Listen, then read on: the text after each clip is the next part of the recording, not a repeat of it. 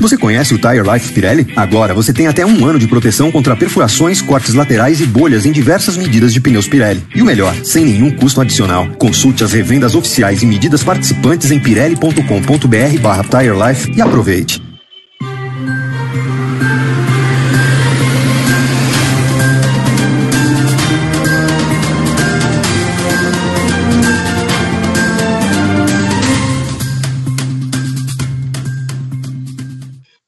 Todos!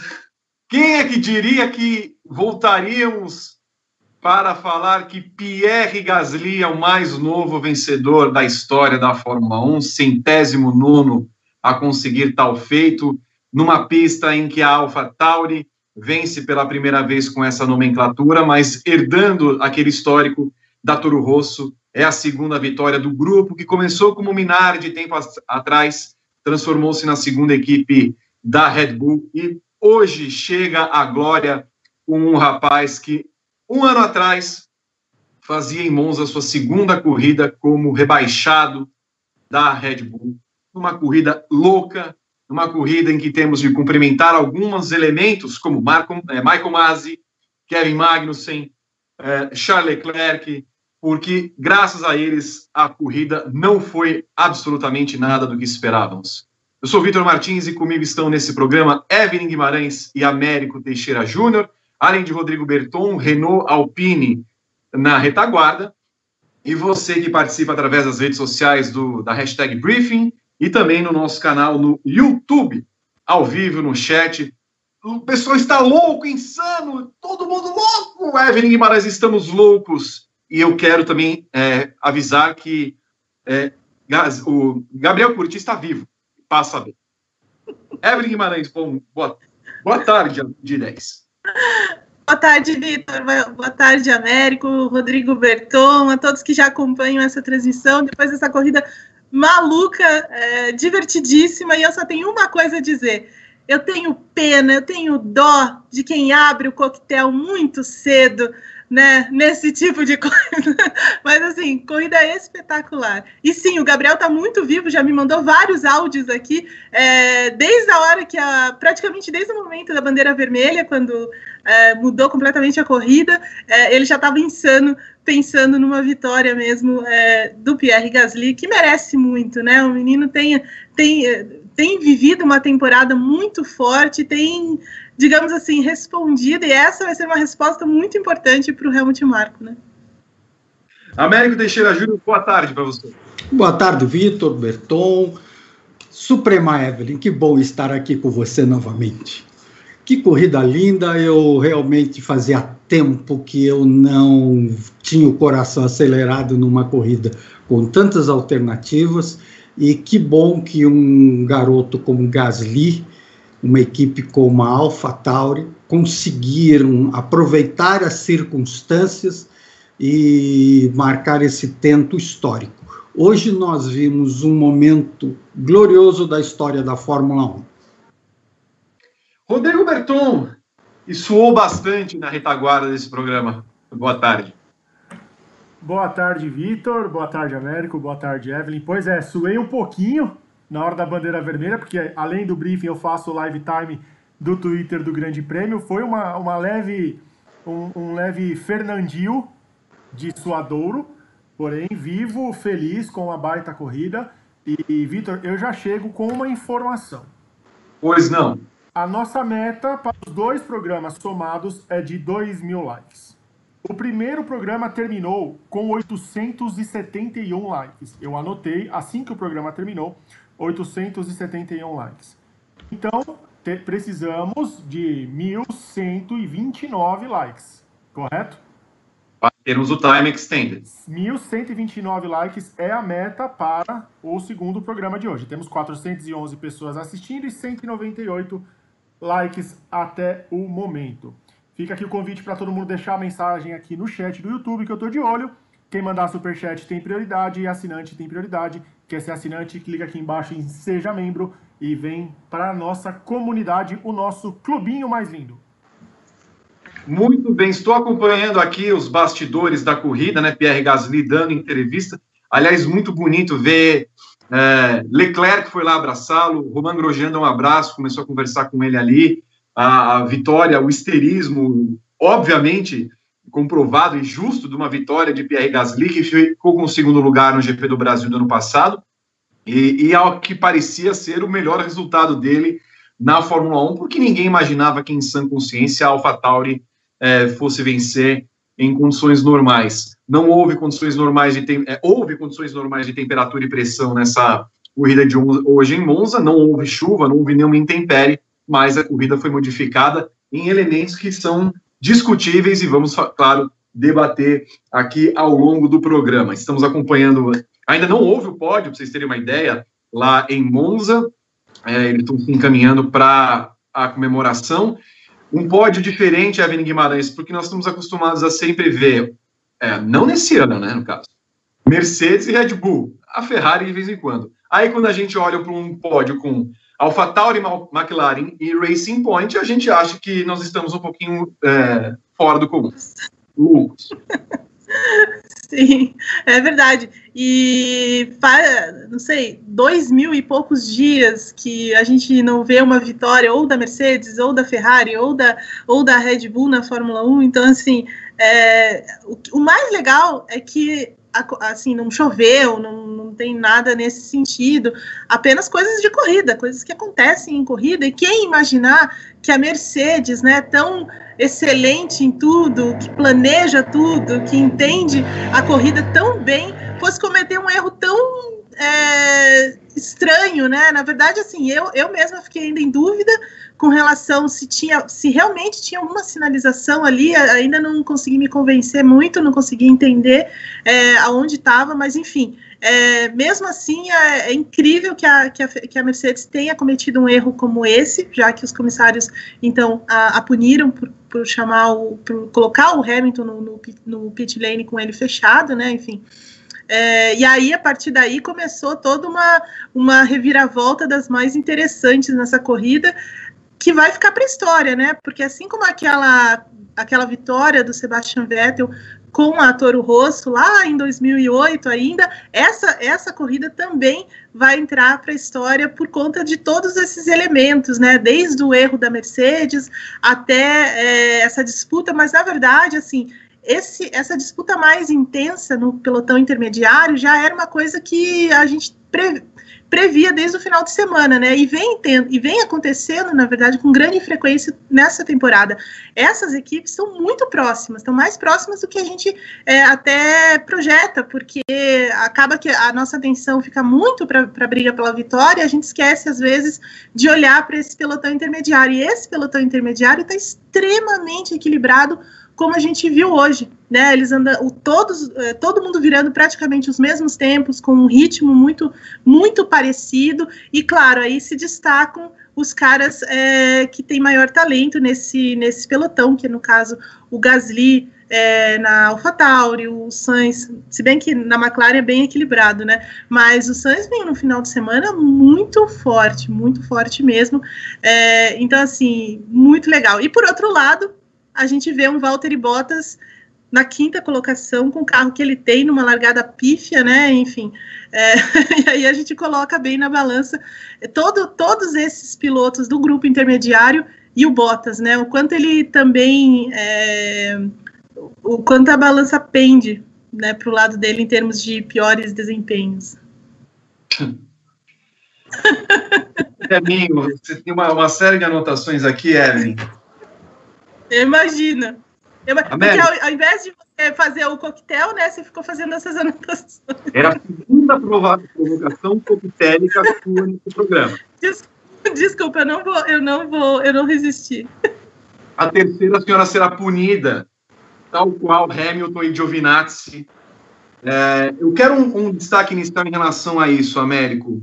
É, até agora também, como Evelyn Guimarães, procura uma sinalização clara de que aquele box estivesse fechado e considerando que a Fórmula 1 não, não costuma fazer isso.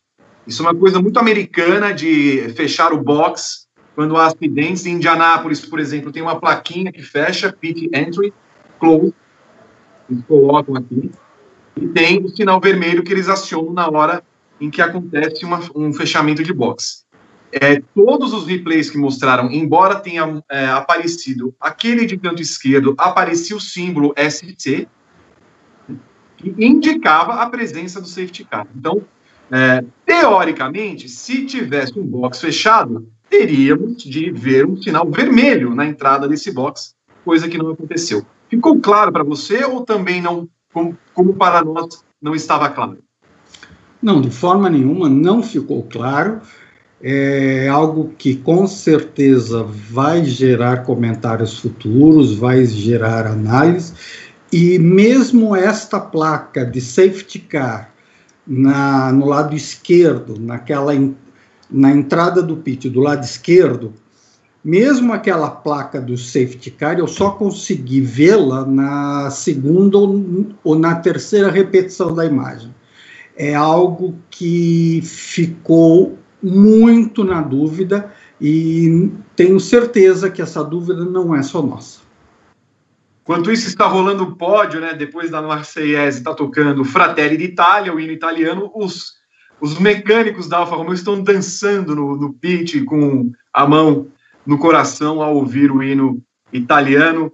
Muitos deles vêm, né, da, da herança da Alfa, da, da, da Toro Rosso, né, que ganhou há 12 anos com Sebastian Vettel. E aí eles, nesse momento, escutam o hino, enquanto o pessoal da McLaren, triste, cabisbaixo, porque viu uma vitória ser perdida. É claro que viu uma vitória ser perdida meio é, ruim para analisar a corrida, mas dos carros que estavam na frente, é, dava a entender que com o realocamento da corrida, o Sainz seria o favorito à vitória, ou, ou eventualmente o Lance Stroll, mas largou mal o piloto canadense, entregando de bandeja a primeira colocação para um Hamilton que fora punido. É... E a quantidade, só, e só, só acrescentando, Vitor, a quantidade de mecânicos da AlphaTauri realmente chorando copiosamente é algo que marca fundo a todos nós. Todo, é, exatamente. Todo mundo ali emocionado. O distanciamento foi, obviamente, esquecido, né? Nem precisa não, se falar com distanciamento social. Hora, mas nessa bolha, né? Porque a Fórmula 1 já vive nessa bolha, né? T é. Tantos testes, testes, então assim, em tese eles estão seguros, né? E tem que comemorar mesmo. Tem que comemorar muito, porque é a chance da vida, né? É a chance da vida. Ah, já estaria abraçado com todo mundo bebendo todas. não, realmente é um, um, momento especial. Que não vão viver é, tão, tão cedo assim, né? Estão já champanhe, e aí a comemoração com o Carlos Sainz. O Carlos Sainz está incrédulo, na verdade. É o segundo lugar mais dolorido da história. Né? Porque ele sabe que perdeu uma grande chance também. E o Lance Stroll está conformado com o terceiro lugar, enquanto o Gasly vai arremessando o champanhe em todo mundo. Uh... É, é, é, só, só, só, posso fazer um, é, acrescentar uma coisinha? É curioso perceber como o, o Stroll sempre acaba no pódio em provas malucas, né? aconteceu no Azerbaijão, e ele sempre aparece ali do nada e pum, vai pro pódio. É incrível. E ele podia ter vencido também, né? Ele estava na briga pela vitória, porque ele é, pôde trocar os pneus com a bandeira vermelha e aí deu aquela fez aquela largada horrorosa, aquele erro já na sequência. Mas enfim, é o Stroll, né? Gasly nesse momento sentado no primeiro lugar do pódio, do tipo, eu estou aqui mesmo. Olha lá, sentado, olhando para todo mundo. O Stroll vai dar um. Tipo, acorda, é isso mesmo. É, muito legal essa cena. Não, obviamente, ninguém, nenhum de nós esperaria uma, um resultado como esse. Agora é chorando o Gasly. É, numa prova que vinha sendo, em sua primeira parte, Evelyn Guimarães, uma prova uh, corriqueira. Uma prova que, na verdade, demonstrava eu vou falar primeiro, vamos falar primeiro. Uma prova que primeiramente demonstrava a incapacidade de Valtteri Bottas ser um piloto Mercedes. Né? Ele larga na segunda colocação, Evelyn Guimarães, e vai perdendo, e vai perdendo, e vai perdendo, chegando a ficar atrás do Ricardo e não tendo a menor ação para ultrapassar. Ah, mas os carros são difíceis, a aerodinâmica é difícil. Rapaz, você tem uma Mercedes na mão. era capaz, até se tivesse mais voltas, Evelyn Guimarães, do Hamilton passar o Bottas ainda em pista. É verdade. É verdade. Isso. Não, e assim, um. O que mais me chamou não, e o que mais me chamou a atenção, Vi, é que naquele momento em que ele vai perdendo posições e que ele vai. É, ele tá totalmente perdido mesmo na pista, ele começa. Será que tem um pneu furado? Será que tem uma coisa com o motor? Será que. O que está acontecendo? Uma asa quebrada? então, assim, ele não consegue explicar a própria, a própria, as próprias falhas, né? E, assim, realmente, é, não tem. O, o Bottas não tem defesa não tem defesa. A gente entende a posição da Mercedes, de, né, no, na maioria das vezes ele conseguir somar pontos, tirar pontos dos adversários, vencer aqui e ali, não incomodar o Hamilton, ok. Mas ele não é um piloto digno do carro que ele pilota. Não é. Né? Você vê, o Hamilton fez uma recuperação é, que se esperava dele pelo carro que ele tem, numa pista de alta velocidade, né, em que você pode tem várias vários é, pontos em que você pode ultrapassar. Então ele veio realmente demolindo todo mundo, mas o, o Bottas dá, né? E ele fica ali eternamente também é, no meio daquele pelotão sem nenhuma ação né? É, o Verstappen também, é, na, na, nessa parte inicial da, da, corrida, fica atrás dele, tentando ultrapassar, mas a, a Red Bull estava muito ruim nesse final de semana, um acerto muito ruim, o carro completamente desequilibrado, eles mudaram várias vezes é, o acerto durante o final de semana, e ele não consegue, de fato, mesmo ultrapassar, mas você vê, o, o Bottas também não consegue se recuperar numa pista em que ele teria total condição de fazer isso né? Então, assim, é muito decepcionante. Talvez seja a maior, é, assim, o cara de pior desempenho mesmo, se você considerar o carro que ele pilota nessa, nesse GP da Itália. E não tem defesa para ele continuar na Mercedes. Américo, se você chega e fala, alguém chega e fala para você, nossa, o Hamilton teve uma punição, quem é que tem que vencer uma corrida na Fórmula 1? Bottas. Valtteri Bottas, sem dúvida. E aí ele termina em nessas circunstâncias, com um carro completo fora do pódio. Isso demonstra muito bem quem é Valtteri Bottas. Ele largou mal, ele não se recuperou com a devida eficiência que se espera de um piloto da Ferrari e não conseguiu, na corrida, ultrapassar nem a McLaren que terminou a, a, a McLaren do, do Norris, que terminou na, um segundo na frente dele. Ou seja, algo se passa com esse rapaz. Algo se passa na intimidade da Mercedes que o desestrutura. É alguém que já mostrou em outros momentos que é um piloto eficiente, mas ele se perde com uma facilidade absurda. Ele me lembra, em certa medida, o, o Will Power na, na Indy. O Will Power é um piloto extremamente eficiente, extremamente rápido, mas perdeu um monte de corridas ao longo da carreira porque, num dado momento, parece que apaga alguma coisa, desliga alguma coisa da cabeça dele, dá uma uma uma pane. E o, e o Bottas, além desta questão da pane, ele é alguém que, diferentemente do Will, tem uma dificuldade enorme de se recuperar. Não fosse o carro que ele tem, ele seria um dos coadjuvantes no segundo grupo, na Fórmula 1B. Impressionante como esse menino oscila. Algo acontece internamente que o faz perder o foco. Evelyn, seria caso, né, para chegar amanhã. É claro que a, a conversa principal da Mercedes é, não seria nem internamente, né? Talvez seja uma conversa com a FIA para entender essa questão que falamos há pouco da questão do box fechado. Né? Não é normal isso acontecer, é uma situação atípica, mas que faz com que o Hamilton tivesse a condição de, no momento da bandeira vermelha, subir lá na salinha dos comissários para perguntar o que estava acontecendo, por que, que existia aquilo. Porém, a Mercedes tem de ter uma conversa muito séria para entender o que acontece com o seu segundo piloto. Porque por mais que o time esteja ganhando, não é concebível que o primeiro piloto, quando não vence, o segundo piloto não está nem ali para é, constar como postulante à vitória. Então fica muito fácil renovar o contrato de um segundo piloto e o segundo piloto cada vez mais vai apresentando desempenhos que não condizem com os fatos. Até quando a Mercedes vai aturar esse tipo de coisa? Ah, é incrível, assim, eu, eu, não, assim, eu já não acho que eles deve, deveriam ter renovado o contrato dele nesse ano, para ano que vem. Acho que é uma temeridade, é, acho que a Mercedes perde uma oportunidade de começar a formar um piloto, de começar a formar alguém ali para eventualmente o momento em que o Hamilton vá se aposentar ou qualquer coisa assim. Então, assim, é, e, e, mesmo que não seja esse o caso, sabe, tem outros pilotos que apresentam grandes desempenhos ou que têm um potencial para isso. E o, e o Bottas, assim, ele já deu o que tinha que dar, né? Ele é um cara. Ontem até a gente estava falando sobre isso no, na redação do Grande Prêmio.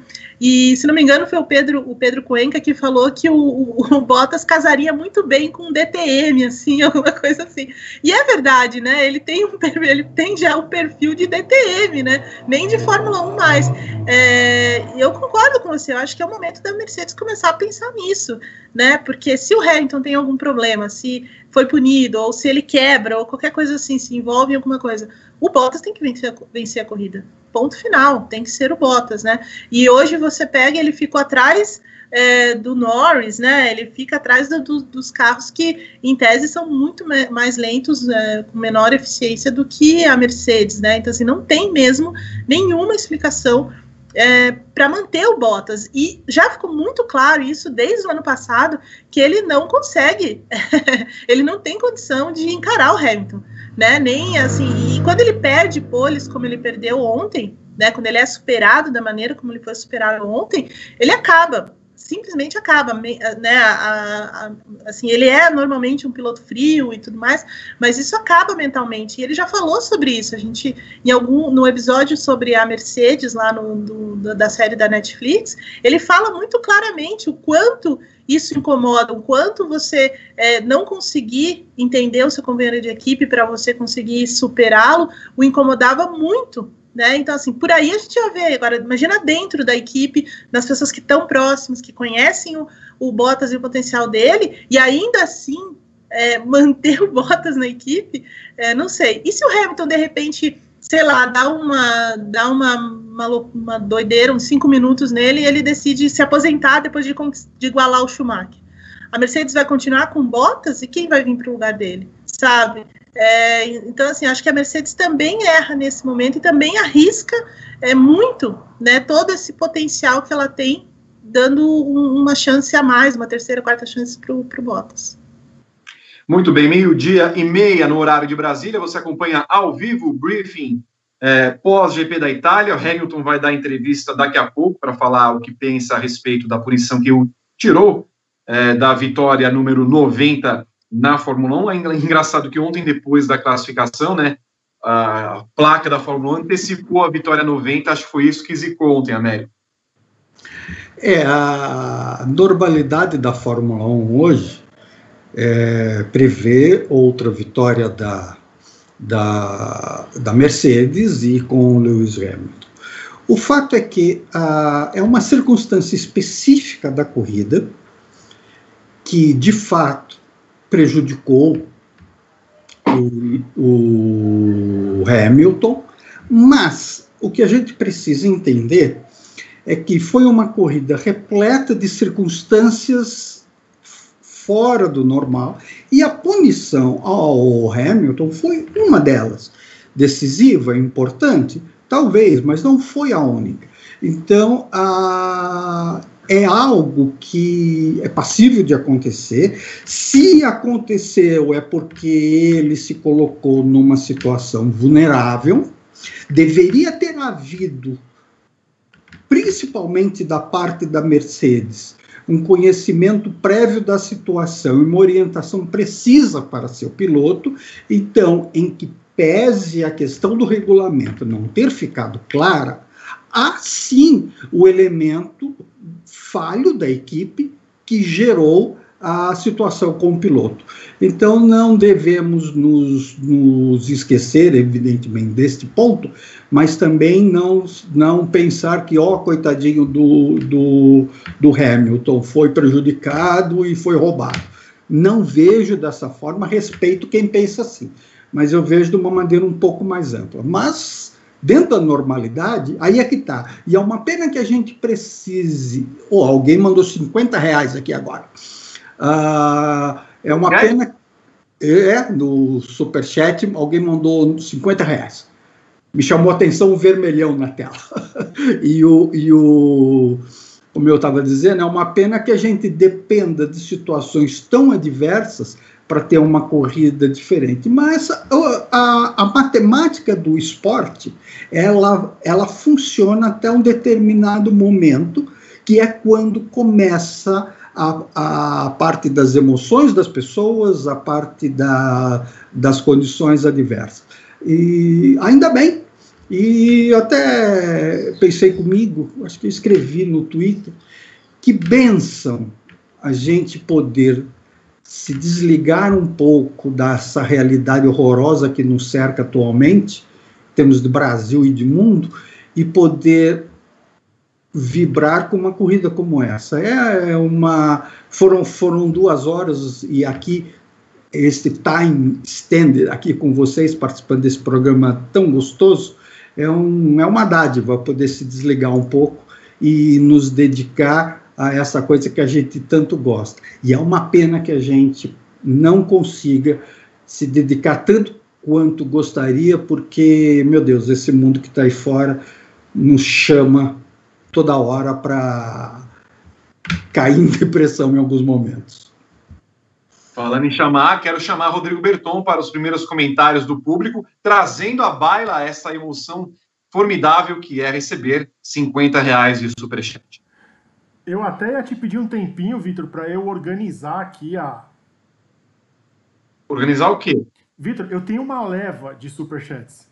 Não é possível. Você quer, você quer me acabar a vida. Chega. Assim eu Vou ficar até seis da tarde aqui. Eu tô anotando aqui para eu falar. Enquanto o Américo falou dos 50, depois dos 50 chegaram mais três. Meu senhor amado. Os 50 reais foi do Tecnologia em Pauta. Sou Hamilton, mas confesso que fiquei mais emocionado pela vitória do Gasly depois de tudo que ele passou. E o Bottas, hein? Já estava rezando para acabar a corrida logo para não ser ultrapassado pelo Hamilton. Parabéns a todos pelo trabalho. 50 reais do Tecnologia em Pauta. Agora eu vou começar a ler pela ordem. Vou abrir os meus prints do chat. Tá. Muitos prints. Eu tô, eu tô com medo. É bastante, é bastante coisa. Hugo. Hugo José Alves Fonseca mandou 5 reais. Gente, e o digníssimo Bottas? Puncture agora é sinônimo de largada ruim?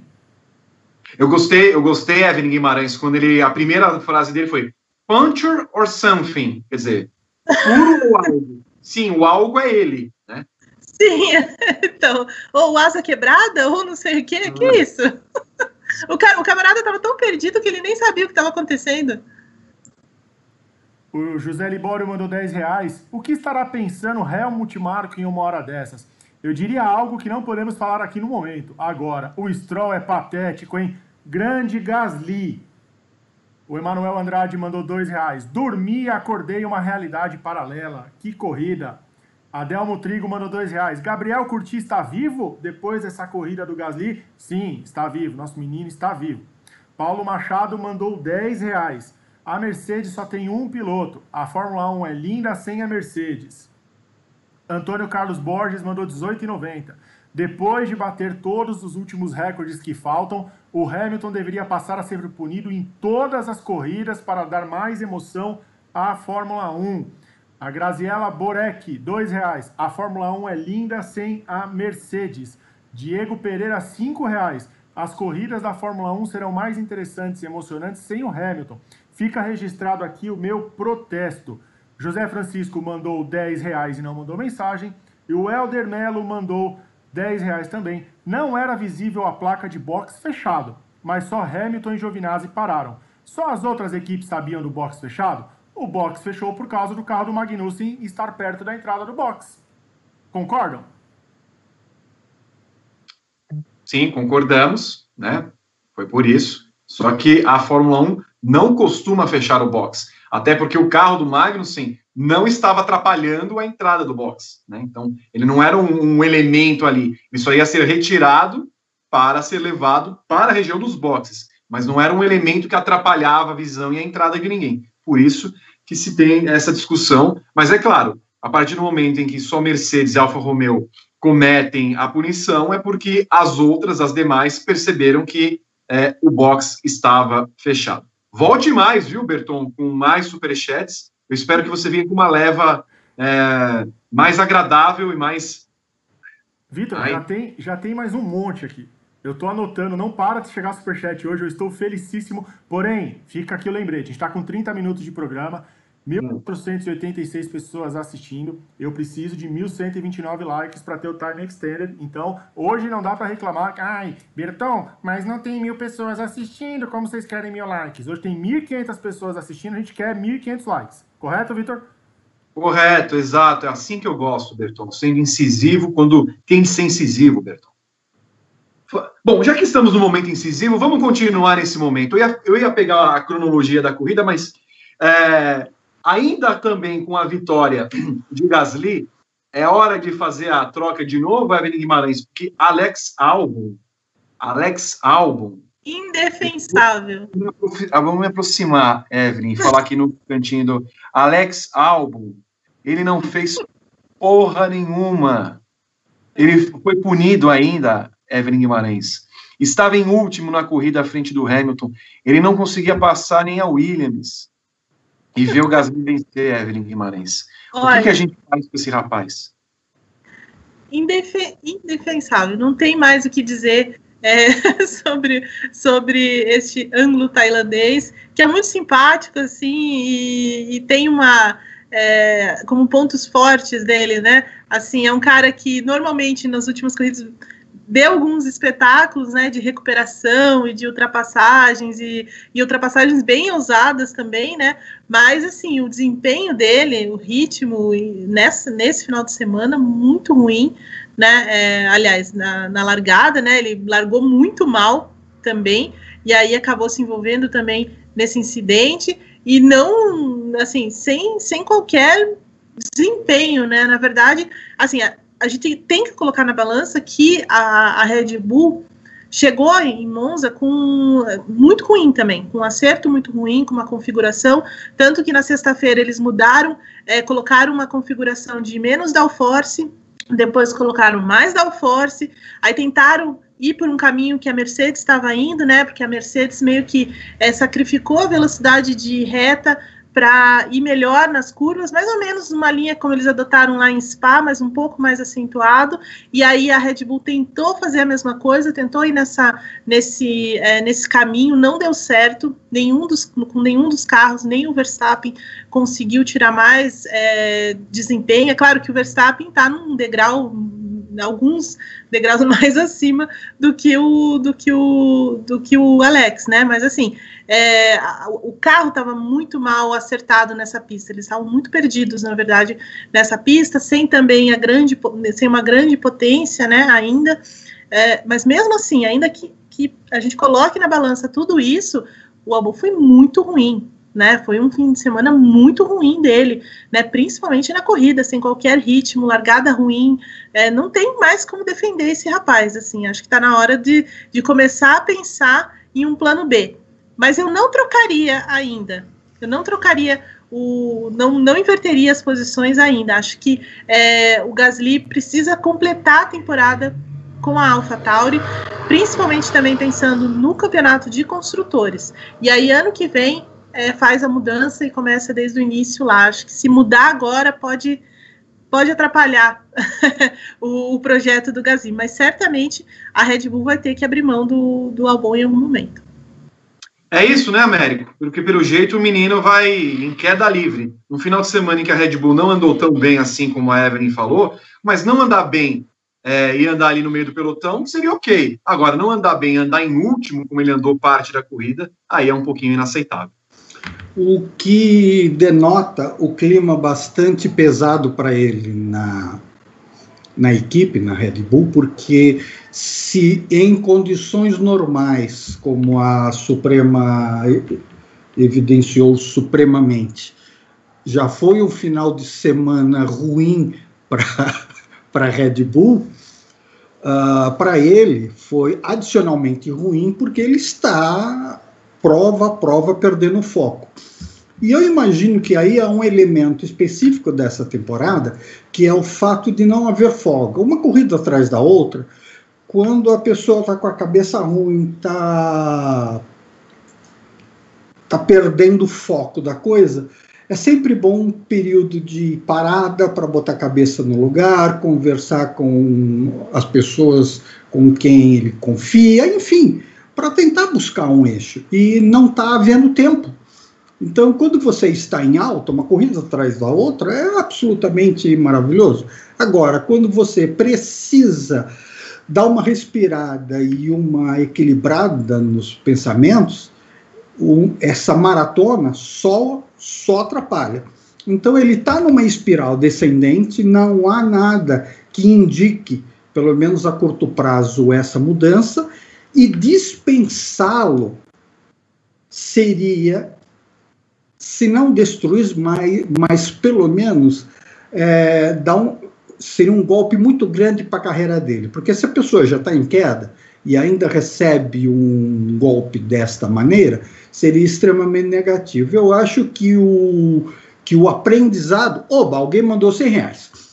Eu acho que o aprendizado dos erros da Red Bull já foi já foi apreendido no sentido de é errado você romper com os pilotos no meio da temporada, e eu penso que principalmente nessa que é mais curta, ele vai ficar até o fim, mas o futuro dele não só na organização Red Bull, mas talvez até na Fórmula 1 hoje está está em, em xeque. Eu concordo muito com o que o Américo falou. Acho que é essa questão. Da... Aqui, por favor. Enquanto você recupera o seu fôlego, Vitor, é, é, um, é um ponto importante realmente esse que o, que o Américo levantou sobre a temporada ser tão intensa, né? Porque a, no ano passado, por exemplo, o Gasly não teve essa, é, digamos assim, essa condescendência com a, com a, com a, Red Bull, porque a temporada estava absolutamente normal, né? Intervalos grandes e tudo mais. Mas esse ano não, né? Uma corrida atrás da outra, uma corrida atrás da, da outra, o cara não consegue nem respirar, não consegue nem entender ou analisar o que aconteceu no, no, no, fim, de, no fim de semana seguinte, de repente se depara com uma corrida difícil e de fato tem, tem, tem um peso grande, talvez esteja aí também essa maior compreensão, digamos assim, dos chefes da Red Bull com relação é, ao Alex, e acho que por isso também ele deve ser mantido até o final da temporada. É, porque no final das contas, Evelyn e Américo, a Red Bull já percebeu que fazer trocas no meio do ano não são salutares para os seus pilotos, né? Acaba prejudicando, porque são, embora carros da mesma mãe, são carros de concepções diferentes, tocadas diferentes, então não adianta muito por exemplo, aproveitar o momento que o Gasly acaba de vencer uma corrida, repromovê-lo à Red Bull, ele tem que aproveitar e, e, entender como aquele carro, a Verstappen, funciona. Então, fica um pouquinho complicado e precisaria retomar a, o, o, ponto intermédio, que seria a passagem para o ano que vem, um carro que é o mesmo para o ano que vem, teoricamente, e entender como esse carro funciona para começar do zero uma temporada. É, mas eu tenho a impressão. no final... de, desculpa. E você arrisca também o campeonato de construtores, né? Porque Sim. se você muda, e aí ele tem. Ele, é, ele não vai ter o tempo necessário de adaptação a esse carro. Então aí você está sacrificando não só o Mundial de Construtores da Red Bull, como da AlphaTauri também. Exatamente. É, e principalmente, perdão, Vitor. Por favor, Amém, pode. Uh, e, e principalmente as medidas anteriores da Red Bull tiveram, na minha maneira de entender, um grau de arrogância muito grande. Eu penso que nesse momento, diante de tudo que a Fórmula 1 vive e, e o entorno igualmente, piora inclu, inclusive, a, o espaço para esse tipo de rompante para esse tipo de atitude agressiva diminui muito. Então é por isso que eu imagino que mesmo ah, os adeptos da arrogância e dos rompantes irresponsáveis estão mais comedidos neste, neste, neste momento de pandemia, de dificuldades incríveis, e principalmente esse pessoal que está no, no, no âmago da Fórmula 1 já percebeu que 2021 será um ano difícil, porque já é sabido que alguns patrocinadores, não só da Fórmula 1, mas do automobilismo de maneira geral, estão fazendo revisões. A gente tem sabido de grandes empresas com quedas absurdas de faturamento, algumas na casa de 70%. De modo que a gente pode ver também uma Fórmula 1 levemente diminuída, levemente mais simples no ano que vem. E talvez esses problemas estruturais sejam mais fortes nesse momento do que a questão de um piloto especificamente. Exatamente. Franz Tost declarou agora há pouco, depois da, da entrevista, declarou em entrevista depois da vitória de Pierre Gasly, perguntaram para ele assim, escuta, você teme perder o, o, Gasly de volta lá para a Red Bull, né? E ele respondeu assim, olha, se a gente o perder, significa que fizemos um grande trabalho, mas eu estou muito otimista de que ele vai ficar na equipe. Esse é o chefe é, da AlphaTauri, não sei se eu falei Toro Rosso, mas acho que foi AlphaTauri mesmo, mas o chefe da AlphaTauri falou isso após a vitória de hoje. Aliás, só como dados, primeira vitória da fábrica é, Toro Rosso, AlphaTauri, Minardi, desde a de 2008, né, a Minardi não conseguiu vitórias. Primeira vitória da França desde o GP de Mônaco de 96, quando Olivier Panis venceu aquela prova de 4 barra 3 carros terminando, né, o quarto carro quase não terminou também. E a primeira vitória de uma equipe que não é Mercedes, Red Bull e Ferrari desde o GP da Austrália de 2013. Vejam o peito que conseguiu Pierre Gasly e a Alpha Tauri. Hoje, sete anos depois, mais de sete anos depois, a gente tem uma mudança no pódio. A gente precisa ver, na verdade, quando foi que Mercedes, Red Bull e Ferrari não estiveram no pódio. Nenhuma das três equipes deve fazer muito tempo, né? Enfim. Bom, vamos tentar pegar uma cronologia dos fatos. Eu vou chamar daqui a pouco o Rodrigo Berton, que deve estar organizando a vida e obra, enquanto eu quase desfaleci.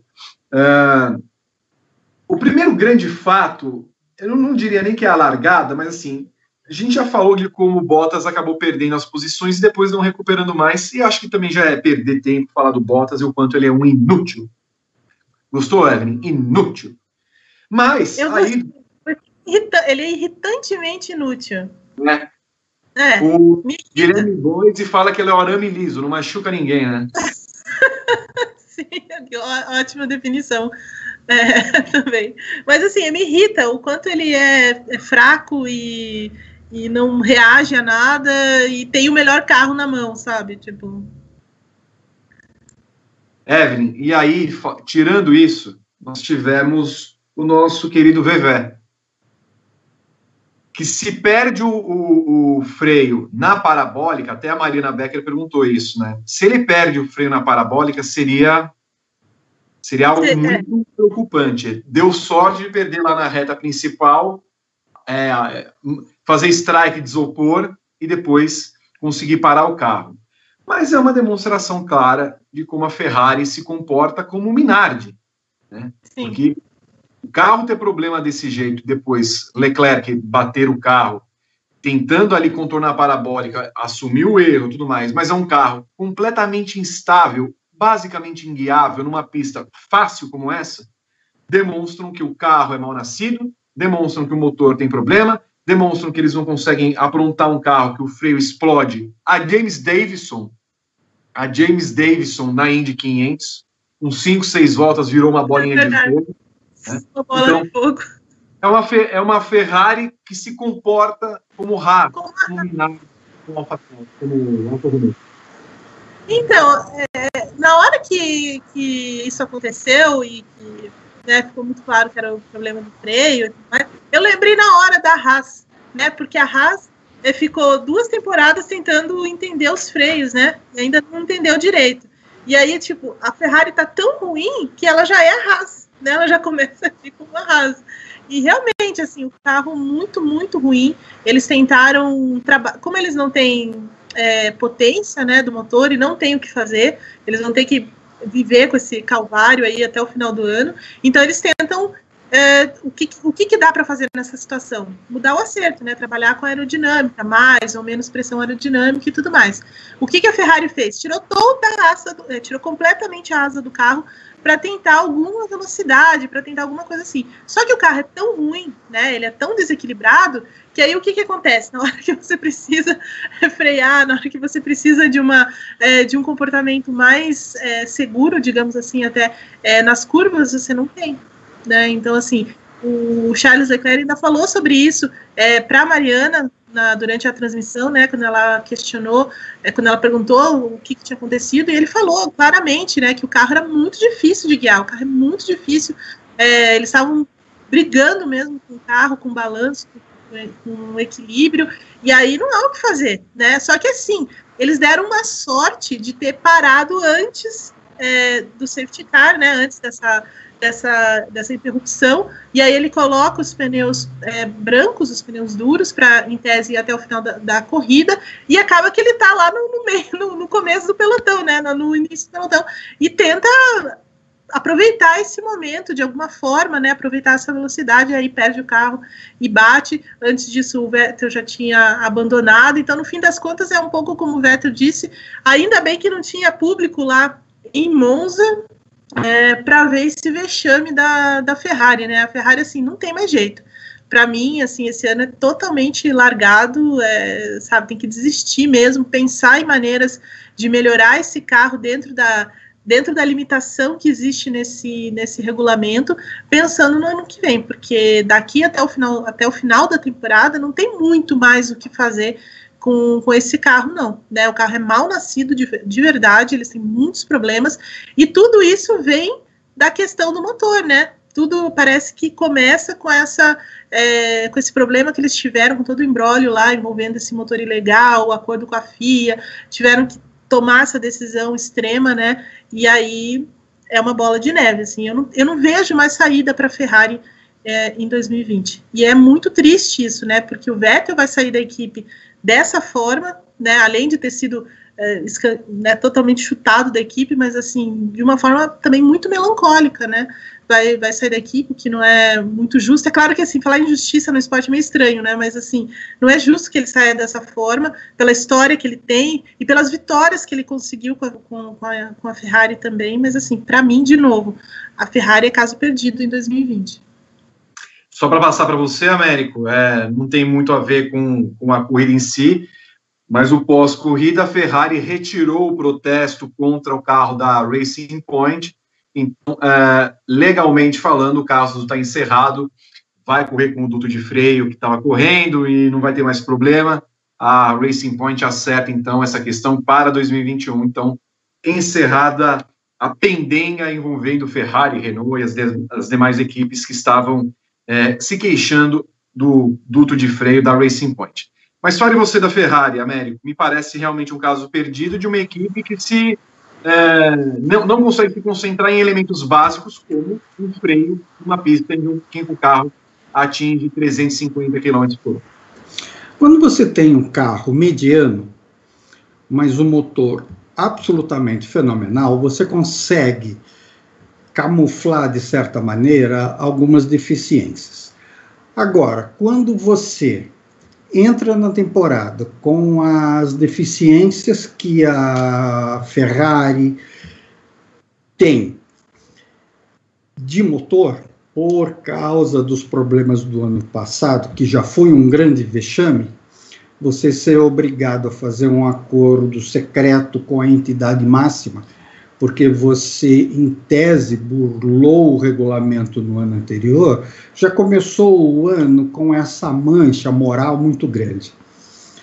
O carro, com um motor extremamente deficiente, teve as suas, as suas deficiências afloradas. E o que nós vimos em Monza foi a pior das soluções. Quando você tem um carro lento e precisa de velocidade numa pista rápida como Monza, quando você tira a asa, você compromete completamente todo o conjunto do carro. Se esse conjunto já é ruim, você está expondo seus pilotos a uma máquina praticamente inguiável.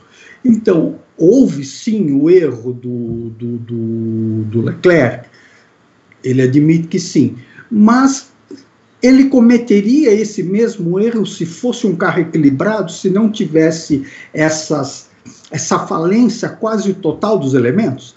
Então, a Ferrari, até para usar o mesmo verbo, está falida no que se refere à concepção técnica. Não há tempo de mudar.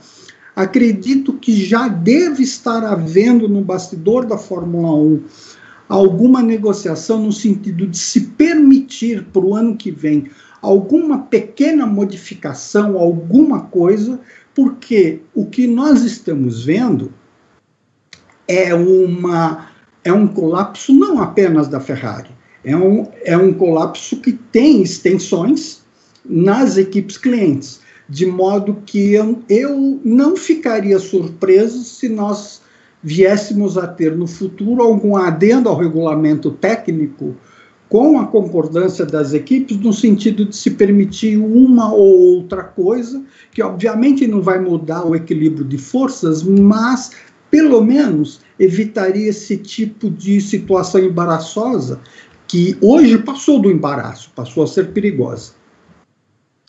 Quero chamar o Rodrigo Berton para mais comentários do público que acompanha o briefing nas redes sociais, hashtag briefing lá no Twitter e no Facebook, e claro, as mensagens sempre valiosas que vocês mandam para nós e afins. Eu, ah, eu... eu tô respirando, é. eu estou ah, tá. respirando fundo, ah. porque eu tenho nada menos, Vitor. Vou voltar. 1, 2, 3, 4, 5, 6, 7, 8, 9, 10, 11, 12, 13, 14, 15, 16, 17, 18, 19, 20, 21, 22, 23 superchats para ler. O maior deles, de 100 reais, quem mandou foi o Hassan Nasser. Mandou 100 paus. Estamos conversados. Podemos discutir esta Red Bull? A gente pode discutir o que você quiser, Hassan. Ricardo, que é um puta piloto, saiu porque viu que o time praticamente só foca no Verstappen. Gasly descartaram no primeiro ano. Albon mostrou ser bom ano passado. A culpa é dos pilotos ou já podemos apontar o dedo para um time que quer agradar a um piloto a qualquer custo? Evelyn. Ah. Oi. Vou Passei para Evelyn. Então, mas sobre a Red Bull, assim, é isso. Ela põe todas as fichas no Verstappen, a grande estrela da equipe, é o grande talento que eles encontraram é, há alguns anos, e vai ser assim enquanto ele estiver lá, assim, não, não tem muito o que fazer, porque de fato o Verstappen entrega os resultados. A gente não pode dizer que eles estão fazendo, né, que é, é uma coisa assim, ah, porque ele é um pouco mais rápido, não é isso, ele, ele é muito bom. O Verstappen é muito bom uhum. mesmo, é, depois do Hamilton, tipo, é o melhor cara que tem é, no grid, né? Porque ele encara a Mercedes, ele encara o próprio Hamilton, quando tem a oportunidade, ele aproveita. É claro que essa corrida foi um pouco um ponto um pouco fora da curva, né? Como a gente já comentou, a, a, a Red Bull brigou um pouco com o acerto do carro, com as configurações e tudo mais. Ela não tem ainda a mesma potência de, da Mercedes, por exemplo, né, em termos de motor, com a Honda, mas eles trabalham muito certinho, né? E de qualquer forma, assim, é, se eu tivesse que apostar em alguém dentro da Red Bull, eu apostaria no, no Verstappen também.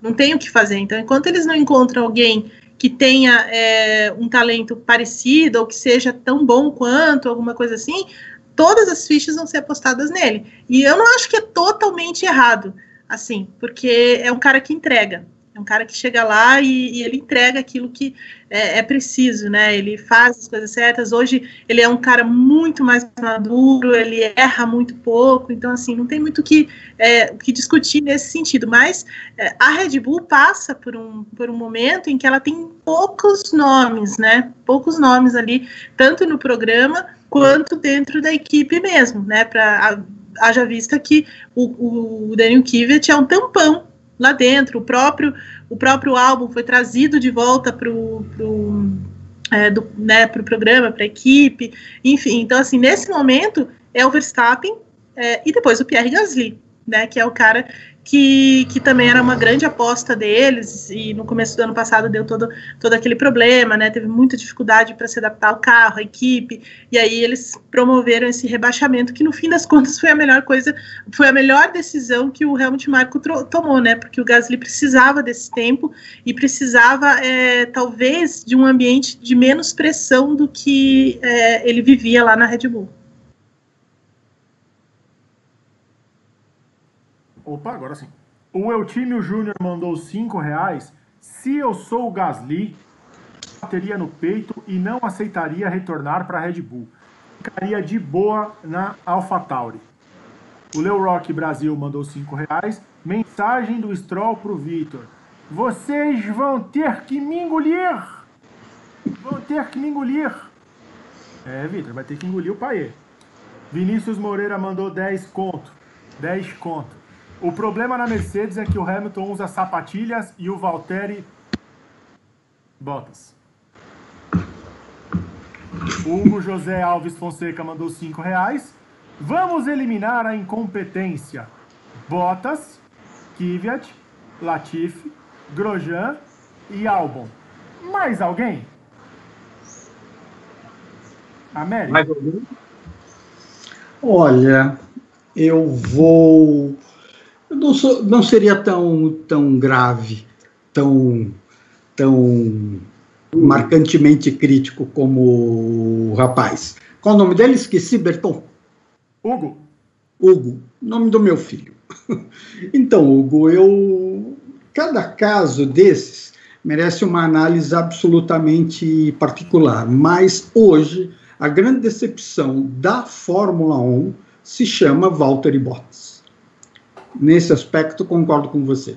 Com relação aos outros, eu penso que, o, que é incompreensível a presença do Kvyat, e, é, o personagem da Fórmula 1, em toda a história da Fórmula 1, provavelmente, que tenha tido mais sobrevida, e os demais, é, a gente precisa pensar também que são é, que, que estão em equipes com realidades muito diferentes e com algumas dificuldades. Portanto, nos outros casos eu seria um pouco mais condescendente, precisaria pensar um pouco mais. Mas o, o, o Bottas seguramente é a grande decepção.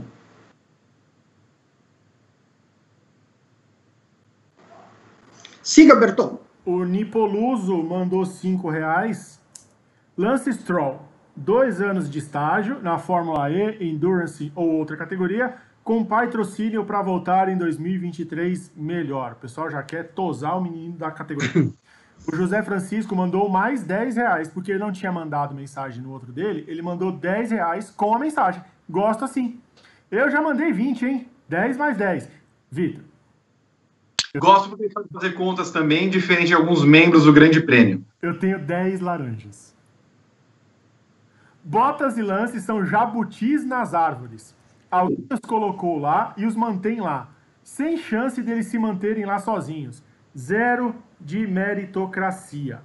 Por 10,55, o Márcio Vilarinho mandou. Gasly e Sainz foram brilhantes. Já Stroll prefere nem comentar sobre o Bottas. O Igor de França mandou R$ reais e um centavo. Eu gostei que ele mandou um centavo. Gasly me fez chorar depois de muito tempo vendo a Fórmula 1. A última vez foi o GP do Brasil de 2008. A emoção do Gasly e da equipe AlphaTauri foi demais. Que corrida! Que demais! O Felipe Cardi mandou 5 reais. Agora Gasly volta para a Red Bull? A temporada dele é muito melhor que a do Albon. O Davi Marques mandou 5 reais.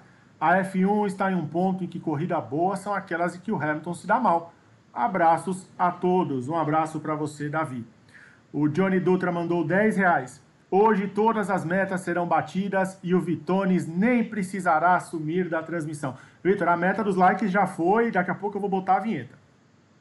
O... Já foi batida? Já, já, já passou. Meu Deus. 1129 likes já ficou para trás há muito tempo. Fábio Mendes Vieira Nunes mandou 5 reais. Na minha visão, o safety car para a quebra do carro do Magnussen foi exagero, pois estava em uma área de boa para a retirada do carro, e isso foi decisivo. O Ariel Rodrigues mandou 15 reais. Corrida épica. Torci muito pelo Gasly. Hamilton relembrando bons tempos de ultrapassagens. O Neno Fernandes mandou 5 reais. Parabéns ao Gasly. Será que isso afeta a vida do Kvyat? Stroll, até então, justificando sua permanência na Racing Point Aston Martin? Vitor? O Gasly? É, o é, ele falou, será que isso afeta a vida do Kvyat na, na AlphaTauri? E aí ele... O Kvyat, se o Kvyat continuar como piloto da AlphaTauri em 2021, será uma surpresa imensa. Porque ele, fa ele faz uma... Ele não faz hora extra, faz dias, anos extras na, na equipe. O Sandro Luiz mandou 20 reais, Vitor. E a cara do diretor troca piloto da Red Bull? Trocaram piloto depois de sete corridas? Agora ver ele ganhar corrida com time B? Que vergonha! Fica a lição. Agora vai ter que viver do dinheiro tailandês sem resultado. É, o Helmut tá, o pessoal tá bastante amoroso com o Hamilton. Seria uma boa o Vettel no lugar do Albon na Red Bull no ano que vem? Adoro te ouvir, Evelyn. Isso é a Daniela Fernandes por 5 reais. Também a gente adora ouvir a Evelyn. O que, que você acha, Evelyn? Seria uma saída o Vettel no lugar do Albon na Red Bull? Obrigada, Daniela. Obrigada mesmo. É... Ah, eu gostaria de ver o Vettel na, na Red Bull, sim, ou uma outra grande equipe. Mas acho que não. Acho que, a, acho que o, o capítulo Vettel com Red Bull já está encerrado é, não vai voltar, principalmente por, por uma coisa que a gente estava comentando antes, que é o Max Verstappen. Acho que a parceria Vettel-Max Verstappen não daria certo, principalmente porque a Red Bull tem uma grande, um grande foco no Max, é, e eu acho que também a, a, o temperamento ali também não seria muito, é, é, muito bom, acho que daria uma certa dor de cabeça lá para eles, não é uma coisa que eles querem, não é uma, uma batalha interna, novamente, eles não é uma coisa que eles querem, por isso até que eles focam muito no Verstappen, porque, por exemplo, nessa temporada, a Ferrari está completamente fora da briga, então praticamente a Red Bull está sozinha ali na briga com a Mercedes, vai conquistar o campeonato, de, o vice-campeonato, né, no, no, Mundial de Construtores, e é muito importante. Por isso, ela aposta também todas as fichas aí no Max para tentar é, se aproximar o máximo possível, é, né, para conseguir fazer toda, é, para conseguir fazer essa disputa toda. Mas é, com o Vettel aí acho que a coisa não seria tão fácil assim, não. Acho que seria um pouco descontrolada lá, lá dentro da, da Red Bull e não acho que é uma coisa que o Vettel queira para ele, né? É, chegar de novo na equipe, mas uma equipe que já tem outro dono. Antes só do Berton continuar, é que passou uma moto e eu tenho de perguntar isso. O Mark do Paraná está bem? Tá. É, depois da segunda cirurgia, é, então, assim, vocês lembram quando o Mark Marques é, fraturou de novo o braço porque ele foi abrir uma janela ou foi passear com um cachorro? Acreditem, isso pode acontecer. Aconteceu com meu pai. É, na semana passada ele sofreu um acidente de moto, né? Um carro pegou, a, bateu nele e ele quebrou o ombro e passou por uma cirurgia e tudo mais. E de novo, assim, tomando banho, acabou é, machucando de novo aquele lugar e ontem passou por uma segunda cirurgia, mas está tudo bem. Fala a verdade, Evelyn. Ele foi dar outro rolê de moto. Ele foi Não. bomba. Ele, Proibido. Ele marque marquizou. Volta em 2021, né, Evelyn? Ele é danado, viu? Eu tenho que dizer isso para vocês. Ele é bem danado, mas é, mas tá, tá se recuperando bem. Eu só posso agradecer também todas as mensagens é, de recuperação que eu recebi. Muito obrigada. Posso continuar minha maratona aqui, Vitor? Ainda falta está com uma maratona largados e pelados. Aliás, você seria um cara que ficaria largado e pelado apostando em Gasly.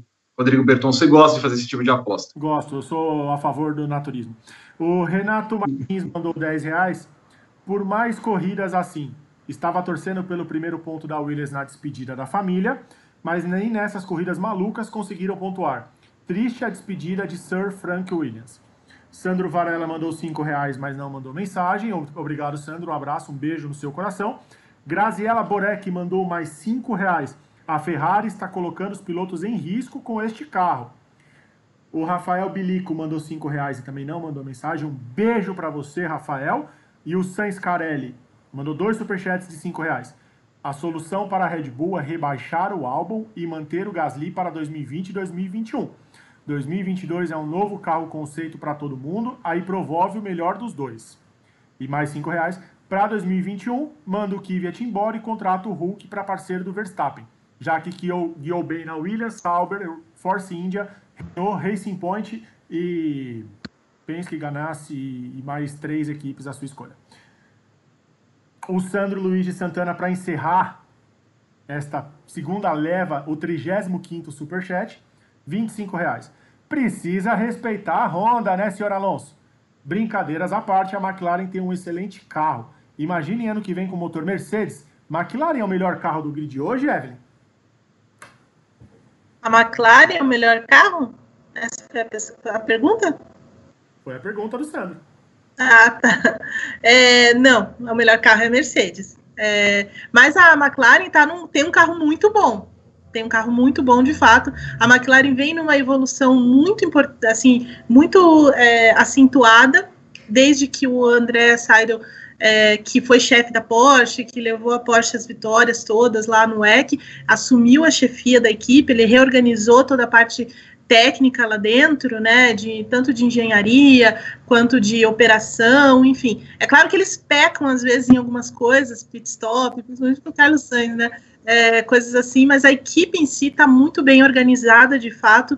É, o projeto é muito bom, muito bom mesmo. E eles tiveram, e na verdade eles tiraram proveito também de uma melhora significativa do, do motor Renault nas últimas, é, nas últimas corridas, para também conseguir esse resultado tão bom aí é, em Monza. Mas é um carro muito bom, é um carro muito, muito sólido mesmo. Acho que é, a McLaren tem tudo para para ficar ainda melhor nos próximos anos, né? Lembrando que no ano que vem ela já vai ter o um motor Mercedes, né? Empurrando é, o carro no lugar desse motor Renault. Empurra esse trenzinho ah, a gente está numa batalha contra esse trem também, né? Porque ele apita dessa forma às duas da manhã também. Hum, que gostoso. Maravilha. Bom, vamos seguir com o briefing depois da passagem do trem. 13 horas 15 minutos. Teremos time extended, já alcançamos a meta. Foi fácil alcançar a meta hoje. Teremos que repensar essa meta muito fácil de ser batida. A corrida se, pro, se prolongou após a saída de Vettel com Hamilton na primeira colocação, as duas McLaren em segundo e terceiro, uh, e depois o Pérez em quarto, Ricardo em quinto, Bottas em sexto. E o Hamilton abrindo uma grande distância lá na frente. Então veio o acidente do Leclerc, e que mudou toda a corrida, porque era bem no momento em que as equipes promoviam as suas primeiras paradas, únicas paradas nos boxes, parte delas havia feito as paradas, parte não, foi aí, por exemplo, que o Leclerc, que estava na terceira colocação, sofreu é, esse acidente. Então, é, houve uma mudança de estratégia por parte das equipes, veio a bandeira vermelha, mas antes disso, eu só esqueci de falar do, do Magnussen, né, que foi o cara que provocou, na verdade, a primeira entrada do safety car, quando acabou parando o seu carro na entrada dos boxes. Mas não que ele tenha ficado parado na entrada dos boxes, soube estacionar o carro. No primeiro momento, Américo, a gente pensava que uh, aquele carro ficaria ali e daria jeito de ser retirado por algum meio. Mas talvez o momento da corrida em que se davam as primeiras paradas tenha feito com que a FIA é, optasse pela prudência e chamasse o safety car. De certa forma, você achou estranha essa prudência ou é, tem sido uma, uma constante da FIA é, verificar que os pontos, embora não sejam tão uh, passíveis de cometerem acidentes ali, né, era muito difícil acontecer alguma coisa naquele trecho da pista, ela optou pela segurança dos carros. Era esperado, Vitor, porque a FIA é muito rigorosa nesse aspecto. Ela não permite que uma corrida seja continuada com a presença de um carro em alguma situação, mesmo que teoricamente muito difícil de, de gerar um acidente. Mas naquele caso específico, eu acho que nem foi excesso de zelo. Se a gente observar que, que a distância do carro da Haas da linha externa da entrada do pit era muito pequena. Então, mesmo que houvesse essa dificuldade de houver o acidente, não, não teria outra atitude da, da FIA não separar para retirar aquele carro de lá. Até porque, até porque aquela entrada é muito rápida. Se fosse uma entrada de, de, for, de forçosamente velocidade baixa, talvez até a gente pudesse, e mesmo assim haveria haveria essa, essa parada. Mas a velocidade ali, porque ele estava num ponto onde é, anterior à, à freada necessária para para respeitar a velocidade regulamentar. Então foi correta e foi e era esperada aquela atitude da direção de prova. Para você também, Evelyn, foi ok? Não foi nada estranho? As pessoas gritaram nas ruas, ah, a FIA queria dar uma manipulada na corrida porque estava muito chata e pipipi e popopó. Foi isso? Eu acho que tem uma forçadinha, vai. Um empurrãozinho nessa história, assim, é, mas é curioso que a, a Fórmula 1 vinha sofrendo muito com críticas aí, ah, as corridas estão muito chatas, a Mercedes está ganhando, não sei o quê, e aí você pega e tem uma corrida dessa, né, por causa disso também. Então, assim, mas de forma, é, para mim, assim, é, é natural, assim, tipo, né, não foi nada muito é, fora da, da curva, digamos assim. Veio a bandeira amarela, depois, na sequência, o acidente de Leclerc providenciando a bandeira vermelha, e aí um momento é, inédito na história da Fórmula 1, que foi a primeira relargada com a formação de um novo grid. Né? Então, saíram dos boxes com os pneus aquecidos no cobertor, mas rapidamente é, se alinharam com Hamilton, já sabendo que teria que pagar uma punição de 10 segundos nos boxes, assim como Antônio Giovinazzi, e com Stroll largando na segunda colocação, o que poderia dar a impressão, Américo Teixeira, de que Lance Stroll seria o favorito à vitória. Gasly largando em terceiro, o Sainz um pouquinho mais atrás, porque tinha as duas Alfa Romeo, e a presença de Raikkonen e Giovinazzi, mais em específico do Raikkonen, acabou sendo determinante para o resultado da corrida. Porque Lance Stroll larga mal, Hamilton logo para para servir o seu pênalti, Gasly fica com uma vantagem com o Raikkonen logo atrás e Lance Stroll atrás de, de Sainz, então na quarta colocação, e o Sainz leva um tempo até passar o Raikkonen esses três ou quatro segundos acabaram sendo determinantes para a vitória do Gasly, porque o, o Sainz teve dificuldade de tirar essa distância no final das contas. Mas nós tivemos esse primeiro momento de uma mudança que a Fórmula 1 acabou aplicando nas regras de colocar a relargada quando desce bandeira vermelha. Foi, foi interessante ver pela primeira vez a aplicação da regra, embora ela, ela já seja anterior, e eu também imaginei que seria uma chance perfeita para o Stroll é, avançar na corrida. Mas é historicamente fraco na largada o piloto canadense. E ele simplesmente não fez, ele simplesmente repetiu aquilo que é rotina. Ele larga mal, diametralmente oposto ao que o Lando Norris fez na largada principal, que foi, o, que foi extremamente eficiente no início da corrida, e perdeu sim uma oportunidade gigante de ganhar uma corrida.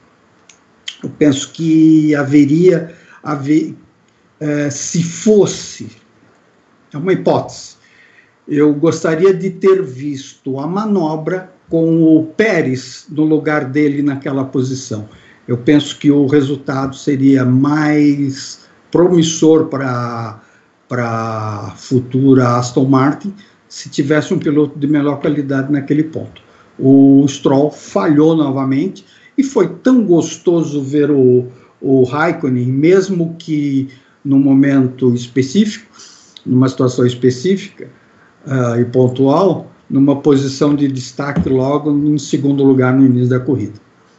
Raikkonen fez grande largada, Evelyn Guimarães se manteve por várias voltas à frente do Sainz, inclusive mesmo com uh, o momento em que foi acionada a asa móvel, Ele teve duas ou três voltinhas para ficar ali na frente. Mas aí, uma vez que a Asa Nova começou a fazer efeito, a Alfa Romeo despencou, despencou, a ponto de fazer com que o Raikkonen che é, sequer chegasse aos pontos dessa corrida. É verdade, é, não tem jeito, né? Asa móvel, assim, ainda mais numa pista como essa, aquele retão todo, não tem jeito, não, consegue é, segurar, mas ele foi, foi valente, né? Ali naquelas primeiras voltas e tentou, de fato, proteger, a, a brigar, né, de alguma forma, porque eu acho que é, era o que estava faltando um pouco para ele, né? Para ter mais motivação e tudo mais. Embora possa parecer esquisitíssimo, mas é, o carro da Alfa Romeo teve uma ligeira melhora nas últimas corridas, né? Não está tão ruim. Ele até falava sobre isso ontem, é, depois da classificação, que o carro deu uma, uma boa melhorada é, na comparação com, com as outras é, etapas, né? A única questão é que eles não têm potência como todos os outros parceiros da, da Ferrari, mas o carro em si é, melhorou em alguns aspectos, né, com um, em algumas, algumas, alguns elementos aerodinâmicos e também a, a, o acerto da Alfa, enfim, ele tentou ali e foi, foi realmente engraçadinho ver toda essa movimentação ali é, no começo. Mas no, no caso do, é, do Sainz, o que prejudicou, assim, o que prejudicou não, o que limitou a briga dele foi que enquanto o Gasly estava com um jogo de pneus novos, ali para essa fase final, o, a, a, o, o, o não tinha mais jogo novo, né? Então ele teve que colocar um jogo usado de médios, né?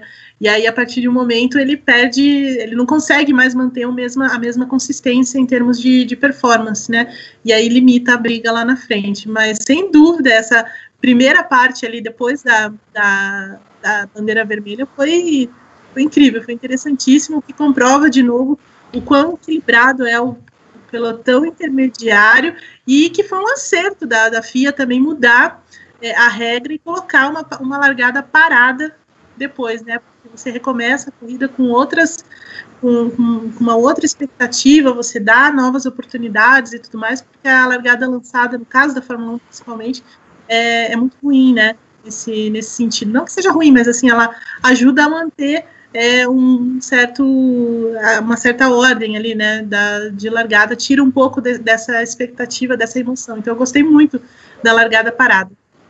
E só um detalhe, por favor, Vitor, ah, aproveitando o gancho que a Suprema tão supremamente colocou na pauta, que é o pneu, o Lance Stroll também estava com um jogo novo de pneus médios. Então, é mais um elemento a tornar mais, digamos assim, mais pouco brilhante esta, essa corrida do piloto canadense, quando, as oportun... quando a chance era bastante grande. Uma pena, ele poderia. Seria, eu penso que mais do que poder, ele teria obrigação de, num momento desse, fazer jus ao equipamento que nesse momento ele tem. E mais uma vez falhou. Só para confirmar, Américo, aprovada a relargada no grid parado? Sim, aprovada. E confesso que eu achei um pouco estranha a medida quando ela foi tomada. Acho que foi o ano passado, né? Foi introduzida, foi uma decisão tomada em 2000 e 17 para entrar no calendário de 2018, ou, né? Uh, eu achei que iria causar alguma confusão, mas não, foi, foi, gostei de ver. Eu acho que deu à corrida um atrativo especial. Para você, Evelyn, aprovada então? Sim, muito aprovada. Eu adoro, eu adoro é, largada parada. E, e eu lembro também que no ano passado, no GP da Alemanha, que era um GP com chuva, a pista estava muito molhada. Começou, né, com o safety car e tal, mas no fim a FIA decidiu pela largada parada também, né? Então ah, a FIA também está com uma também tá com uma linha nesse sentido, assim. E eu, eu adoro, acho que é, é muito, muito importante para o espetáculo. Já tinha acontecido antes?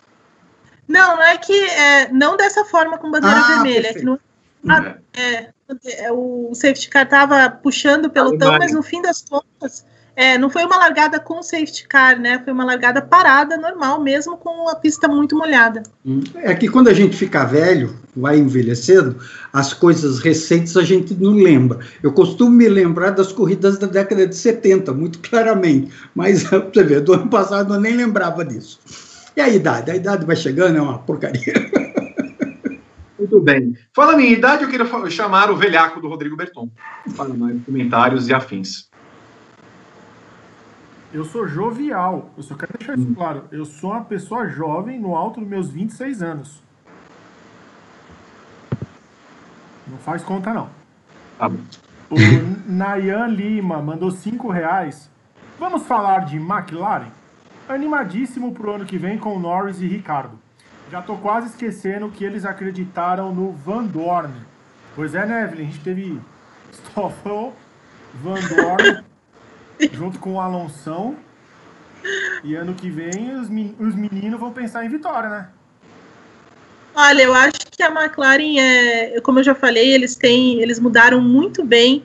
O Zac Brown, assim, eu acho que ele deu, num primeiro momento, ele encontrou algumas resistências, né, algumas dificuldades, porque a McLaren também é uma equipe muito de, de, uma, de um comando muito conservador, muito né, mais é, sisudo e tudo mais. Mas a partir do momento em que o Zac Brown assume a equipe e é, é, ele consegue superar essa barreira, ele tem uma chefia muito diferente, né? Ele começa a impor coisas diferentes. O fato da McLaren ter ido para a Indy, enfim, é um exemplo. Mas a, a contratação do Seidel foi fundamental para essa melhora significativa da McLaren. Acho que eles vão crescer ainda mais tendo a parceria com a Mercedes e a, entrar, e a chegada do Ricardo. Acho que o Ricardo vai somar muito para a equipe, muito mesmo pela experiência, pela, pela maneira como ele trabalha, por ser um cara de grande talento, né? Junto com o Lando Norris. Então, assim, eu acho que a McLaren tem tudo, tem todos os elementos para dar um passo muito, muito grande à frente a partir do ano que vem. O Sérgio Teles, Evelyn, ele manda melhoras para o seu pai Obrigada. Ele que é nosso Obrigada. assinante e diz que é muito legal assistir a uma corrida comentando num grupo do WhatsApp onde tanta gente conhece de corrida e é o nosso. Então fica aí o convite para quem quiser participar do nosso grupo do WhatsApp, é só clicar aqui embaixo em seja membro. Os planos Hattrick Gran Excelente dão direito de participar com a gente no grupo do WhatsApp que hoje passou de mil mensagens durante a corrida. A hora que eu vi, eu fiquei até assustado. Não só participar, não só participar, mas também provocar o Vitor. Então, assim, eu não perderia essa chance, porque pois ele é, está lá no grupo. Essas figurinhas novas que só os assinantes podem usar aqui no chat também, vieram de lá. Tanto a do Vitor quanto Exato. a minha. O pessoal lá é engajadíssimo na, na trollagem com a gente e a gente adora. Todo mundo, um beijo no coração para todo mundo não do WhatsApp. O, o Jonatas Alves eu vou ler algumas mensagens agora deles, que tem o pessoal que tem o selo de apoiador aqui, ó. Obrigado, Leclerc, que salvou meu domingo. É a mensagem do Jonatas Alves. O Clébio Júnior, que também mandou superchat com a mesma mensagem.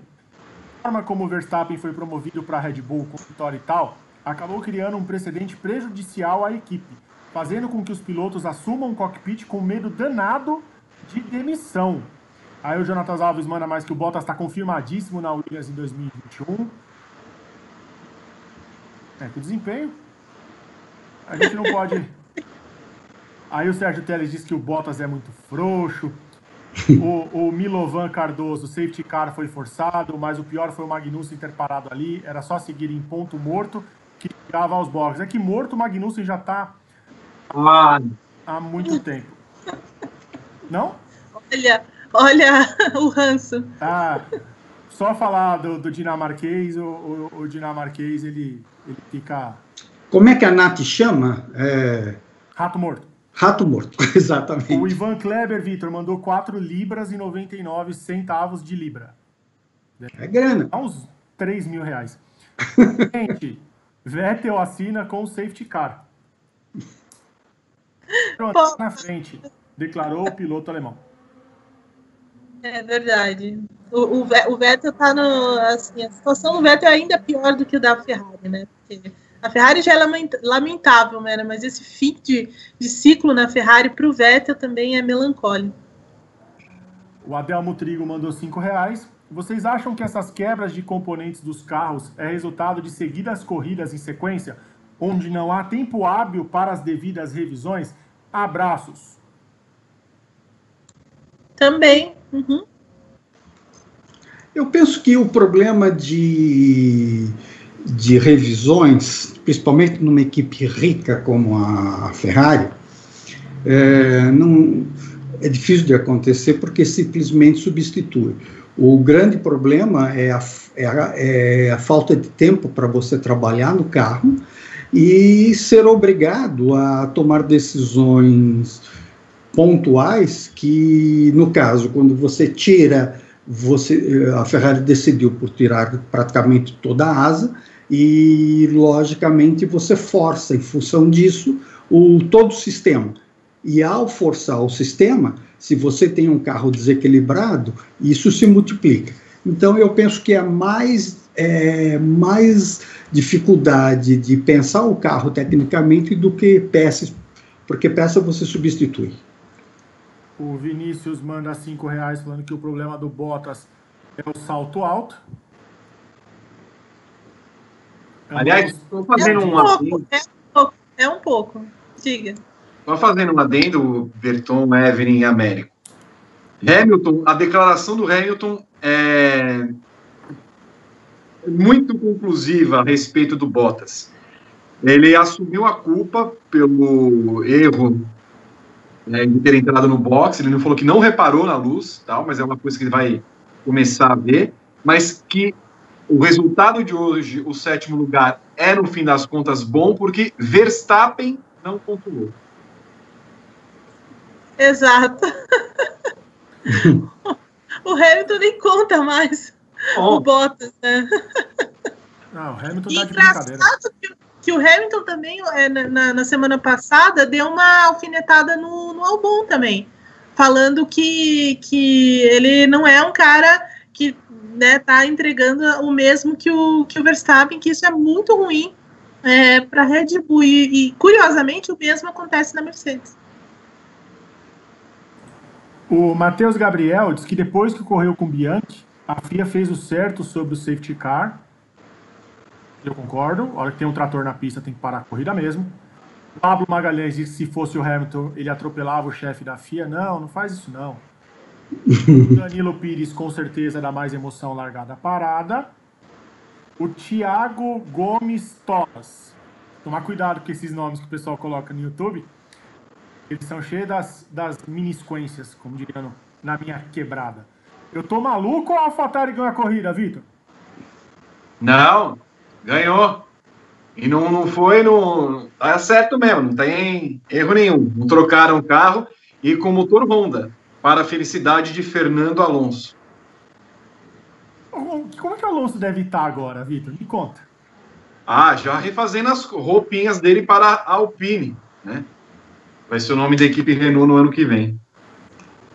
Ah, mas olha, eu vou te falar, eu gostaria de ver o carro azul e amarelo de novo no ano que vem com o Alonso. O meu coração de fã vai ficar felizão. O Ricardo Sarmando, para encerrar aqui esses comentários da galera do chat do YouTube nesta rodada. Esta corrida finalmente valeu a pena. Depois de tantas corridas chatas, até que enfim uma com acidentes. Impressionante e bem competitiva. Dificilmente veremos outra corrida deste calibre. Continuem mandando as suas mensagens. Eu iria encerrar, mas o Luciano Barbosa mandou mais cinco reais. Em quanto tempo vocês acham que a Ferrari vai demorar para voltar aos níveis de potência de motor de antes da punição? Só quando mudar o regulamento mesmo, é 2022.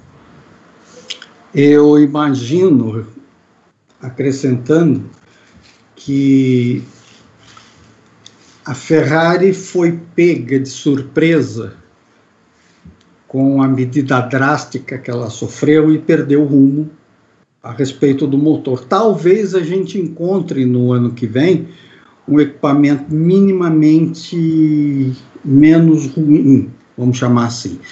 Mas é um caminho sem volta. Só a, a equipe, já, a empresa já deve está trabalhando fortemente no carro de, no motor de 2022 também, porque mesmo que alguma coisa seja alterada, seja melhorada para o ano que vem, não vai ser significativa a ponto de elevá-la ao nível do ano passado. E também tem uma coisa, né, Américo?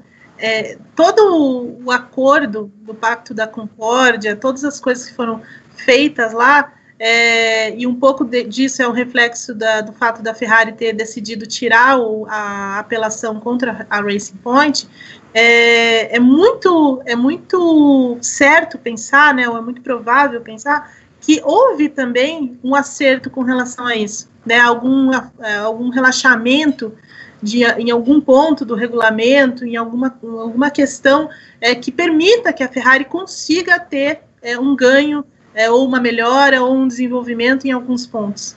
Não é estranho pensar nisso, né?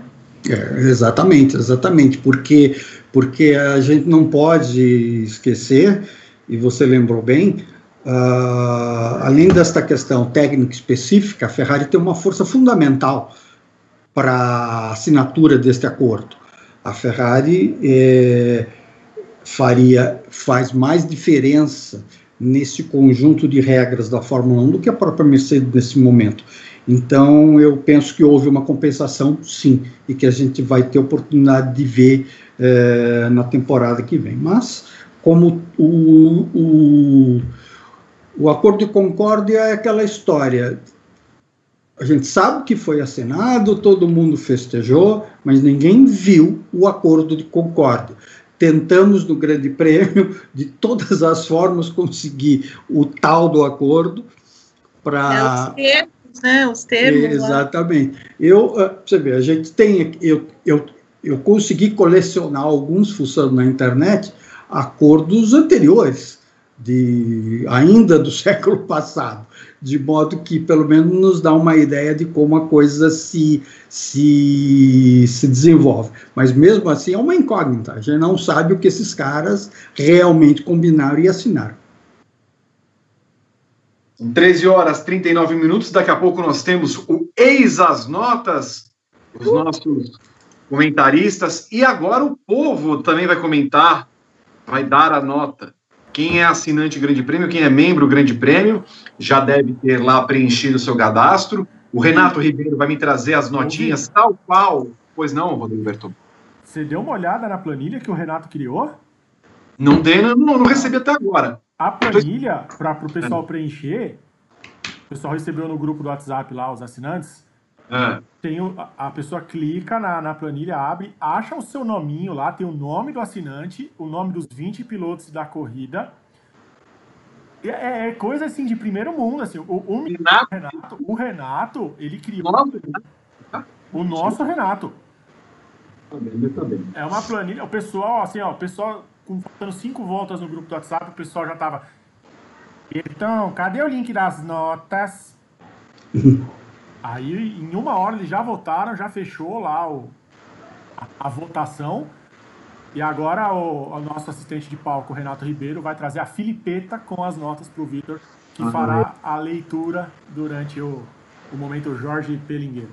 É, pai do Martin, você quer o quê? É só excelência. Maravilha. Maravilha. Eu espero que venha junto com o cara que vai rasgar as notas depois, se alguém não concordar. Aliás, as pessoas estão revoltadas até hoje com as notas que Evelyn Guimarães deu para Vettel e Leclerc na semana passada. Eu quero ver se o maluco que rasga as notas vem junto hoje com essa novidade. Ô, Victor. Pois o, não. O Id Gomes, por cinco reais, falou que o problema da Ferrari é o excesso de italianos. Maldade. Mas e a AlphaTauri que venceu hoje? Tem o quê? Opa, bonito ah. pessoal cantando o hino da Itália hoje no pódio, hein? Fratelli d'Italia. Fratelli ah, d'Italia. E mais, seguido da, da, da, Não, quer dizer, foi antecedido pela Marseillaise, que também é um dos hinos. Aliás, a sequência de hinos uma, francês, italiano, brasileiro, são o hinos. Russo. Que... Não, russo não é bonito. É lindo o hino russo. Bom, você ia falar alguma coisa, Américo? Não. Eu ia, eu ia cantarolar umas, umas frases da Marseillaise, mas desisti. Seria muito, muito inapropriado. Não, não. Marcha. Olha só, 13 horas e 42 minutos. McLaren é o assunto, Evelyn Guimarães. Essa McLaren evoluiu ao longo do final de semana, largou na terceira colocação com Carlos Sainz e se manteve ali na briga pela vitória até o fim, quando Sainz teve o seu shot final ao chegar, enfim, em Gasly na volta final auxiliado pela, pela asa móvel, mas não conseguiu de fato tentar uma ultrapassagem. E fico contente de ter visto, por exemplo, o Pierre Gasly fazendo zigue-zague é, ao longo das retas para evitar com que Carlos Sainz pegasse o vácuo. Me lembrou muito as quintas milhas de Indianápolis, quando o Pagenot e Rossi decidiram 2018 e o Pagenot fazia a, o mesmo movimento, evitando que o Rossi conseguisse o vácuo.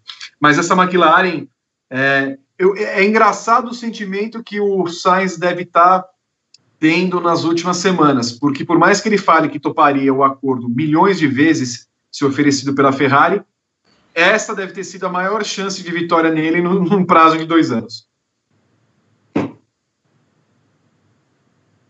Cadê a Evelyn?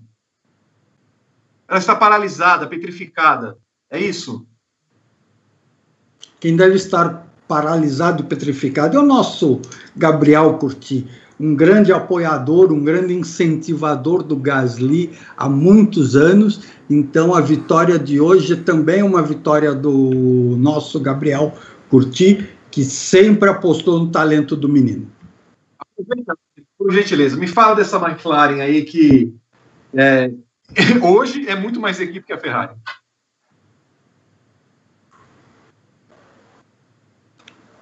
Suprema. Não, a Suprema não está, pelo jeito. Ah, ela deve é, cair. Sou eu, sou eu? Ah, então. Por favor. Assim, eu, obviamente, foi a Ferrari, a Ferrari, a McLaren vem crescendo, a condução, a, a direção atual, ela tem uma tocada muito mais moderna, muito mais agressiva, o, tem uma dupla de pilotos muito boa e tende, aí é que está, ela está, quando uma equipe tem uma, uma perspectiva de mudança bastante grande, como é o caso da McLaren, ela tem um, um grau, vamos chamar assim, ó, temos que mudar porque o, a coisa não está boa. Mas no caso da McLaren, ela mantém o Lando Norris, que é um piloto sensacional, a equipe está num crescendo, o atual chassi é de bastante qualidade, e a vinda do Daniel Ricciardo e a, a, adoção dos motores Mercedes a partir do ano que vem, a gente vislumbra um, um, uma, uma melhora muito maior. Então, não só é, já é uma realidade, uma equipe de, de bastante qualidade, como a perspectiva para o ano que vem é melhor ainda. Eu estou muito otimista em relação à McLaren. Com pilotos muito bons, né, Américo? É, houve um momento em que é, a preocupação se fez é, evidente por ter dois pilotos jovens ali, né? Você perdia um Alonso para ter um Sainz e um Norris, né? E aí, é, de repente, a, os dois dão liga, se dão bem fora da pista, gostam, mas fizeram com que a equipe evoluísse e saísse daquele fundo de poço em que ela se encontrava no final de 2018. Chega 2020, uma evolução do carro do ano passado, ainda algumas coisas, claro, a melhorar, mas não tem um problema de motor como tinha nos, nos momentos Honda, nos momentos, é, nos momentos da Honda, lá com o Renault. Caiu bem o motor Renault ali no carro da McLaren, mas com a perspectiva de 2021 dar um salto maior ainda, reeditando a parceria com a Mercedes. É, o, foi feita uma mudança bastante significativa no corpo técnico, na, na parte diretiva técnica, e o Zac Brown é um empresário moderno. Ele faz parte daquela geração de negócios na Fórmula 1 não tem aquela aquela tradição enquanto chefe de equipe, enquanto comandante de uma equipe, mas ele não tem neste momento contra si, até porque as mudanças ocorreram também no aspecto acionário, no aspecto de comando, a, aquela tradição de controladores de Fórmula 1 que são obstáculos em dados momentos, e a Williams é um exemplo, para que novas, novas técnicas, novas ferramentas administrativas e de parceria possam ocorrer. Então, ela tá, ela conseguiu evoluir em todos os campos, no técnico, no administrativo e no recurso humano. É daí que vem o meu otimismo em relação a, a, a, a McLaren, visto que está superada aquele conflito interno que perdurou por três anos quando da parceria com a Honda. Eu penso que ainda não sabemos tudo o que aconteceu naquele período, de modo que aqueles três anos, independentemente de qual tenha sido o elemento preponderante ali, foram foram cruéis para a McLaren e ela rapidamente conseguiu fazer a alteração qualitativa necessária. Com 13 horas e 48 minutos, é, nós tivemos uma perda de satélite direto da cabine de trem onde estava a Evelyn Guimarães lá em Curitiba. Daqui a pouco ela volta para participar do nosso programa. Esse é o briefing comigo, com Américo Teixeira Júnior e com Rodrigo Alpine. Já vamos adaptando a nomenclatura, já que o nosso Rodrigo Renault Roteadores vai mudar de nome para o ano que vem, né? Mesmo, Berton? Vou, vou mudar sim, mas eu acho que se é para continuar tendo um desempenho pífio, eu vou mudar para Rodrigo Ferrari, tal qual eu disse na primeira edição do, do briefing de hoje. O Char Game RS, que eu deduzo que seja Char Game Rio Grande do Sul, ou Risadas, tanto faz. Por que o Grande Prêmio não compra os direitos e transmite a Fórmula 2? Porque a gente precisa de pelo menos muito, alguns milhões de assinantes no nosso clubinho e muitos milhões em superchats conseguir dominar o mundo e as transmissões. Vou fazer uma conta rápida, Berton. É, a gente precisaria de 570 mil assinantes, mais ou menos, que eles contribuíssem com um real. Aí você faz a conta. É, tenho quatro laranjas. O José Libório mandou cinco reais, falando que o sucesso do Sainz e do Norris é um atestado do quanto Alonso é desagregador? Ainda vontade de banir a pessoa. Américo, por onde Alonso passou nos últimos anos, né, o toque de Midas dele foi bem, bem evidente, né? É, eu imagino, Note, eu imagino que o Alonso seja, sem dúvida, uma pessoa muito competitiva, tem uma personalidade forte, e tem ao seu redor um staff que trabalha 25 horas por dia para atender os objetivos do seu piloto. Dito isso, é, é uma pessoa que entrega muito aonde vai, mas cobra muito.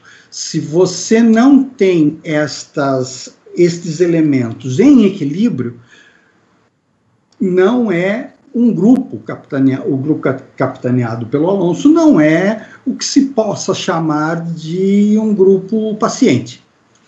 Mas é injusto você, uh, é injusto jogar nas costas do bicampeão mundial esta responsabilidade unicamente. Eu acho que é um todo que sobressai a personalidade do Alonso quando as coisas não estão funcionando diretamente. De todo modo, eu continuo achando que é um piloto de excelente nível e tenho muita expectativa em vê-lo voltando, porque apesar da ele já não é um garoto, mas ainda é um piloto extremamente competente. Mas, ah, de novo, entrega, mas cobra. Para que a Renault possa usufruir desta capacidade do Alonso, ela precisa ter as condições para oferecer o que prometeu. Caso contrário, o elemento paciência, que, que não é o forte, vai, vai conturbar o ambiente, não tenha dúvida. Ô, Vitor, O Leo Rock, o Leo Rock Brasil Team Race, ele fala que o Alonso ficou zureta com o Hamilton em 2007. Não soube ser o Piquet. E aí o Pedro Henrique pergunta: quem é mais sem paciência? Helmut Marko, Fernando Alonso ou Vitor Martins? Não, né? Vitor Martins não tem na pergunta. É só o Helmut Marko ou Fernando Alonso. Quem é mais sem paciência? Eu acredito, honesta e sinceramente, que o Marco. O Marco tem uma agenda a cumprir, porque apesar de toda a autoridade que ele tem, embora alguns momentos eu tenha dúvidas a respeito da, da intensidade dessa autoridade, ele é, ele responde a alguém e tem uma agenda de metas a cumprir. Nesse sentido, ele é, ele é extremamente paciente, mas eu aqui quero, quero também colocar uma dúvida. A gente não sabe qual é o nível de cobrança que ele enfrenta, de modo que é bastante, é bastante complicado jogar as responsabilidades inteiras na costa, nas costas do Marco. Mas respondendo objetivamente à pergunta do assinante, cujo nome mais uma vez eu esqueci, quem é Berton? Berton? Berton não está prestando atenção no programa, pelo eu jeito. Tô, tô com o microfone mutado, são é, microfones, calma, é, gente. Foi o Pedro Henrique Silva. Então, Pedro Henrique Silva, respondendo objetivamente a sua pergunta, meu querido, eu, o histórico mostra que o Helmut Marko é menos impaciente menos paciente, perdão, menos paciente.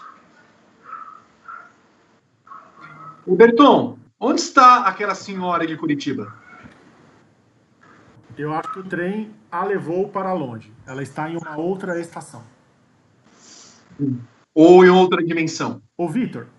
Pois não. Você deu uma olhada aí no, no, no evento do, do, da nossa live?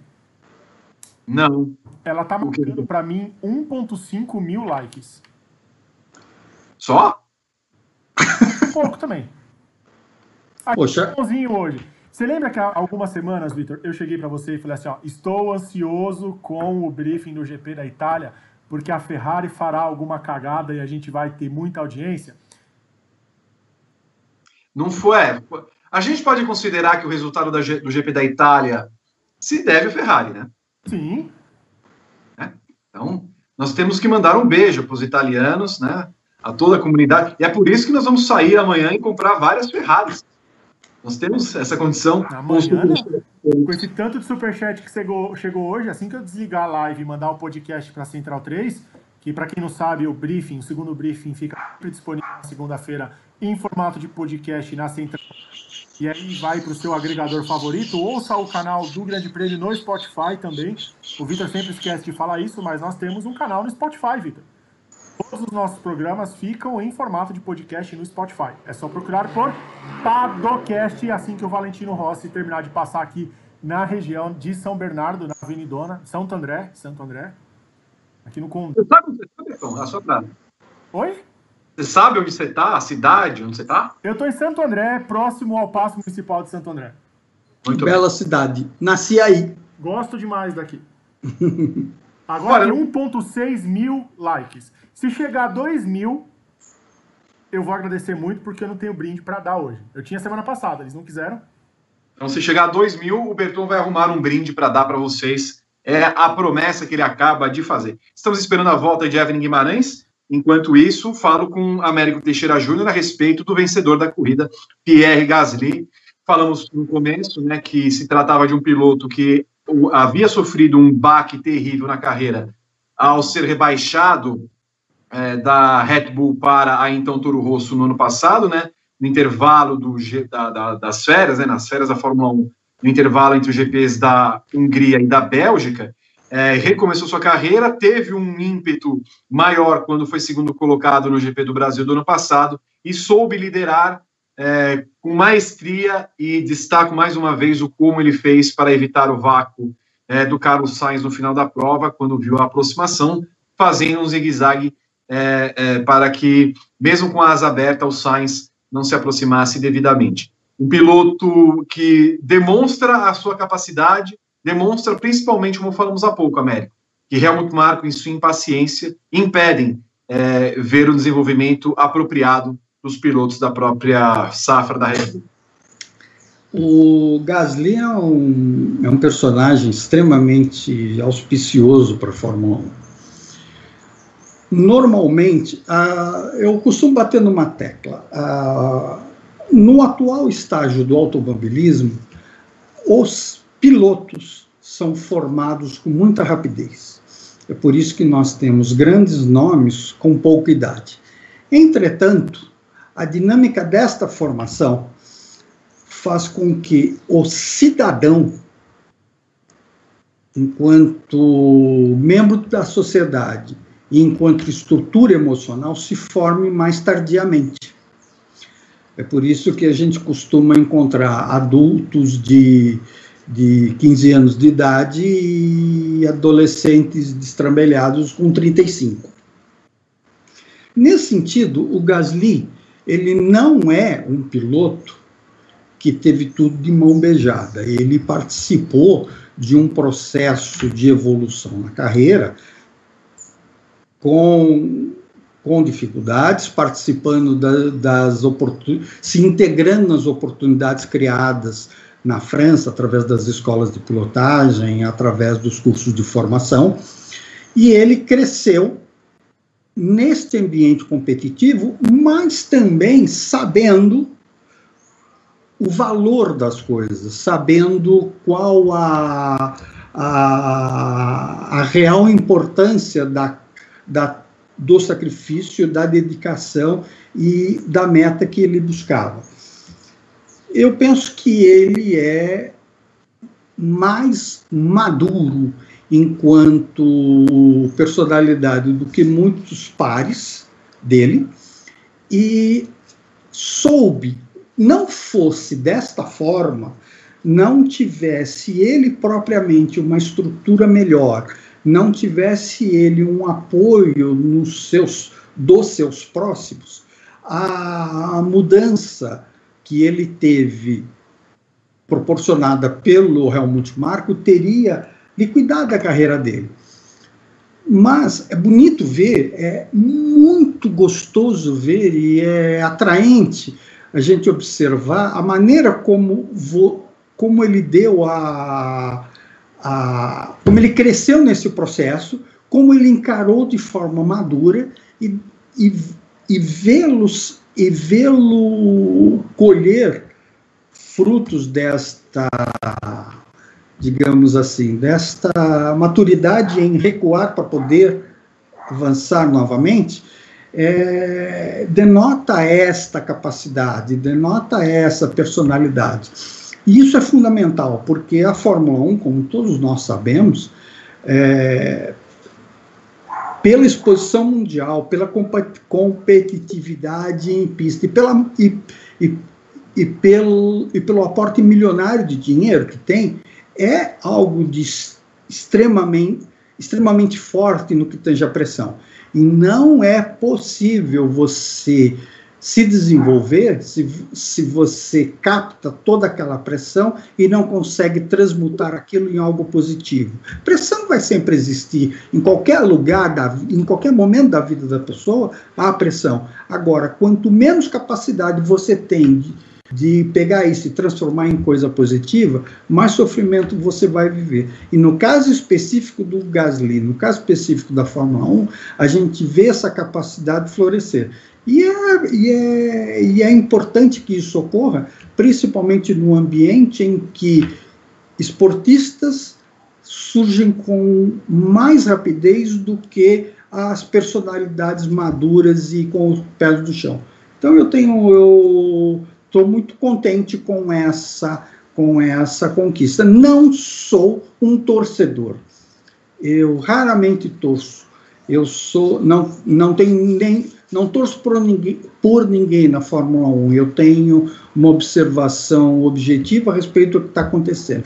Mas confesso que hoje eu tive um lado de torcedor. Eu torci para que ele pudesse é, obter essa conquista como um prêmio por tudo que passou e pela maneira como ele se, se portou diante disso. E agora vou silenciar-me para voltarmos a ouvir quem realmente importa. Seja bem-vinda, Suprema Evelyn. Obrigada, Érico. Depois de uma, de uma, sei lá, eu acho que o computador entrou num universo paralelo, sei lá, travou. entrou. entrou, né, Evelyn? Universo paralelo. hum. Peço desculpas a todos. Desculpa, não é mesmo, Evelyn? Eu vou dar notas para Evelyn Guimarães hoje. 10, óbvio. Lógico. Ô, Vitor, Vitor, o pessoal do chat aqui fez uma denúncia. E eu vou contar mesmo. Ah, não. Fizeram uma denúncia aqui, e você sabe que o jornalismo dinâmico é o nosso lema. O pessoal falou que a queda da Evelyn devido a uma ligação que ela recebeu para assinatura de um contrato. Com quem? Ah, Vitor, puxa na memória nas últimas edições do briefing.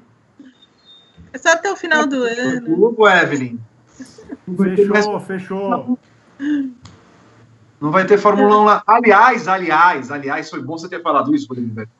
De Fórmula 1 na Globo, ah, de Evelyn. uma escada perfeita. Evelyn tem informações. Informações. Mas será que a gente deixa para hoje mesmo, Evelyn? Ou, ou, ou, vamos fazer o quê? Eu não sei, a gente tem mais alguma meta? Ou quer deixar uma meta para o Paddock GP de amanhã? Ótimo. Meta para o Paddock GP. Mil, mil likes amanhã, então? Mil likes. Mil likes. Então, a Evelyn Guimarães vai entrar no Paddock GP ao vivo amanhã, só para contar que ela falou a respeito de é, é, do assunto Fórmula, o assunto Fórmula 1 na Globo, tá? Porque muita gente, mas será que a Globo mesmo não é uma jogada, não sei o que ela mais, tal, tal, tal. Informações, portanto, a. Evelyn tá, tem, coisa, tem, tem coisa já rolando, né, Vitor? Depois você conta para mim no privado, viu, viu, Super? Essa eu não sei. o, o Evelyn, me fala só sobre Pierre Gasly, falava aqui com, com o nosso amigo Américo Teixeira Júnior a respeito de como, no final das contas, o Helmut Marko acaba não tendo paciência e queimando os seus pilotos é, de forma abrupta, né? Porque um piloto que no ano passado, vai, julgando que foi mais ou menos a mesma época do ano, foi preterido da Red Bull, caiu para Toro Rosso de novo, consegue um segundo lugar naquele GP do Brasil e agora chega à vitória, ele tem uma bomba nas mãos dele. Porque se for é, olhar pelo retrospecto que Alex Albon mostra, ele teria de fazer a troca. Mas ele vai ficar fazendo a troca o tempo inteiro? Por que já não deixar evidente que Pierre Gasly é, é um fenômeno e soube conduzir muito bem a segunda parte da prova de hoje? Exatamente, na verdade o Helmut Marko está com um problemão, né, nas mãos, por conta dessa intolerância dele, por conta dessa pressa que ele tem, da, é, né, da grande pressão por resultados que ele impõe a esses meninos, né?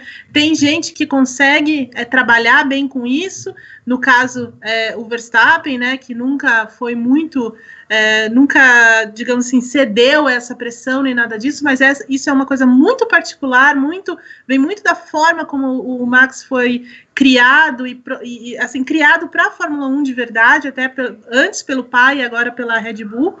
E o Pierre Gasly, é, ele vem de uma outra escola, né? Ele vem é, dessa escola francesa, entrou na, na, no programa da Red Bull, entrou com muita. É, com, só um minutinho. Posso continuar em um segundo? a minha, a minha... Ligou, é isso? Não. Não? Você quer continuar em um minuto? Em um tá segundo. Ok. Eu deixo, tá bom? É a Globo, né?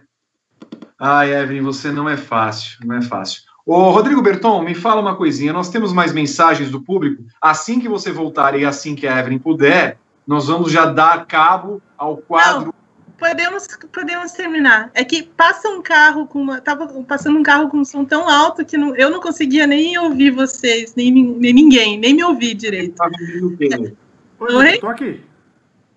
Olha o outro, então. O, tá, tá, todo mundo louco nesse fim de programa. Tá louco, meu Deus. É que nem a corrida de hoje. Tá uma doideira. Restabelecer a ordem. Vamos restabelecer a ordem. Não, Boa tarde. você virou e falou assim, ó, quando o Rodrigo Berton voltar, mas eu não fui em lugar nenhum, eu tô aqui. Você tá aí? Ah, com o louco não sou eu. Ah, tá. Nós estamos relargando o GP da Bateu duas horas de programa agora, Vitor. 14 horas 7 minutos, num oferecimento de caminhão da Evelyn que passou aí. Vendendo o que, Evelyn? Não, era uma música, alguma coisa muito alta. É, Mas tão alto que eu não conseguia nem me ouvir direito. É, bom, então falávamos do Pierre Gasly, né? Então, o Pierre Gasly vem dessa escola é, francesa, né? Desde que a, até a, o automobilismo francês passou a investir muito nessa, nessa molecada, e a gente tem muitos nomes, né? Dessa escola francesa, Esteban Ocon, o, né, começou tudo com, Juli, com Jules Bianchi, na verdade, mas aí você tem Esteban Ocon, o Pierre, e até mesmo o Leclerc, que é, embora seja monegasco, né? Mas enfim, é aí é, dessa região toda, todo esse pessoal vem daí. E o, e o Helmut Marko, assim, a gente pode reclamar muito dele, dizer que ele não tem paciência, que ele é muito severo, mas ele tem um feeling para os bons pilotos, né? Ele, ele consegue identificar os talentos e encontrou um talento é, especial ali no, no, Pierre Gasly, que é um menino dedicado, é um menino que foi campeão da GP2, é, sempre mostrou muita velocidade, mas que sofreu num primeiro, num primeiro momento de, de, de ser alçado a Red Bull, com toda a expectativa que isso traz, e aí dá de cara com o Verstappen, que, embora seja mais novo que ele, já tinha mais carreira na Fórmula 1,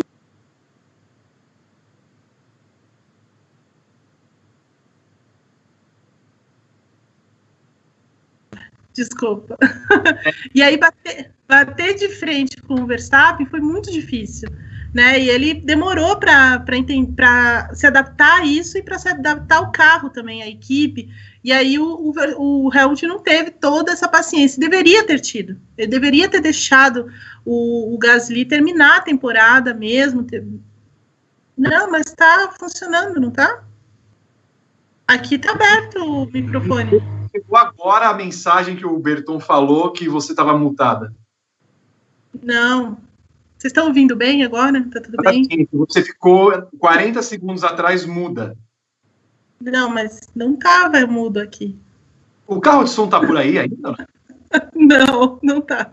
Bem, mas enfim, fechando, fechando o raciocínio. É, foi um erro do, do, do Helmut Marko, acho que agora ele entende muito bem isso, não pela vitória, mas pela pelo que o Pierre Gasly fez no ano passado e nesse ano, é, mas não acredito de novo que vai, vai haver alguma troca. Acho que ele vai permitir que o, que o Gasly termine pela, pela AlphaTauri e, é, e aí ano que vem promove o, o menino de volta à Red Bull. Agora é interessante perceber como a Renault perdeu essa oportunidade, né? Porque a Renault chegou a falar com com Pierre Gasly e no fim acabou optando pelo é, pelo Alonso, né? Passou a moto aí, né, Evelyn? Eu moro na esquina de uma, de uma avenida muito movimentada, então tem coisas que estão fora do meu controle. Bem, eu quero, daqui a pouco eu quero o trem de novo passando. Tá um, eu gosto dos efeitos sonoros que vem aí de Curitiba. O Rodrigo Berton, nós temos. O Rodrigo Berton, você sabe onde você está? Interrogação. E sabendo, então, portanto, traga mensagens. Olá, Vitor. Boa tarde, Vitor. Boa tarde, Américo. Boa tarde, Evelyn. A todo mundo que está acompanhando esse recomeço da edição do briefing aqui, pós-GP da Itália. Eu fiquei muito feliz com a vitória do Gasly.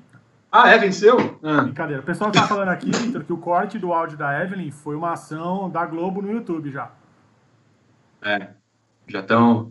O robô o algoritmo da Globo já está funcionando para. O o Kleber Heisen e os caras achavam que o modo festa é que fazia diferença para a Mercedes. Aliás, eles miraram na Mercedes e acertaram na Red Bull, né? é. E assim, a Red Bull foi uma das muitas, né? Foi uma da, foi uma equipe muito vocal nisso, né?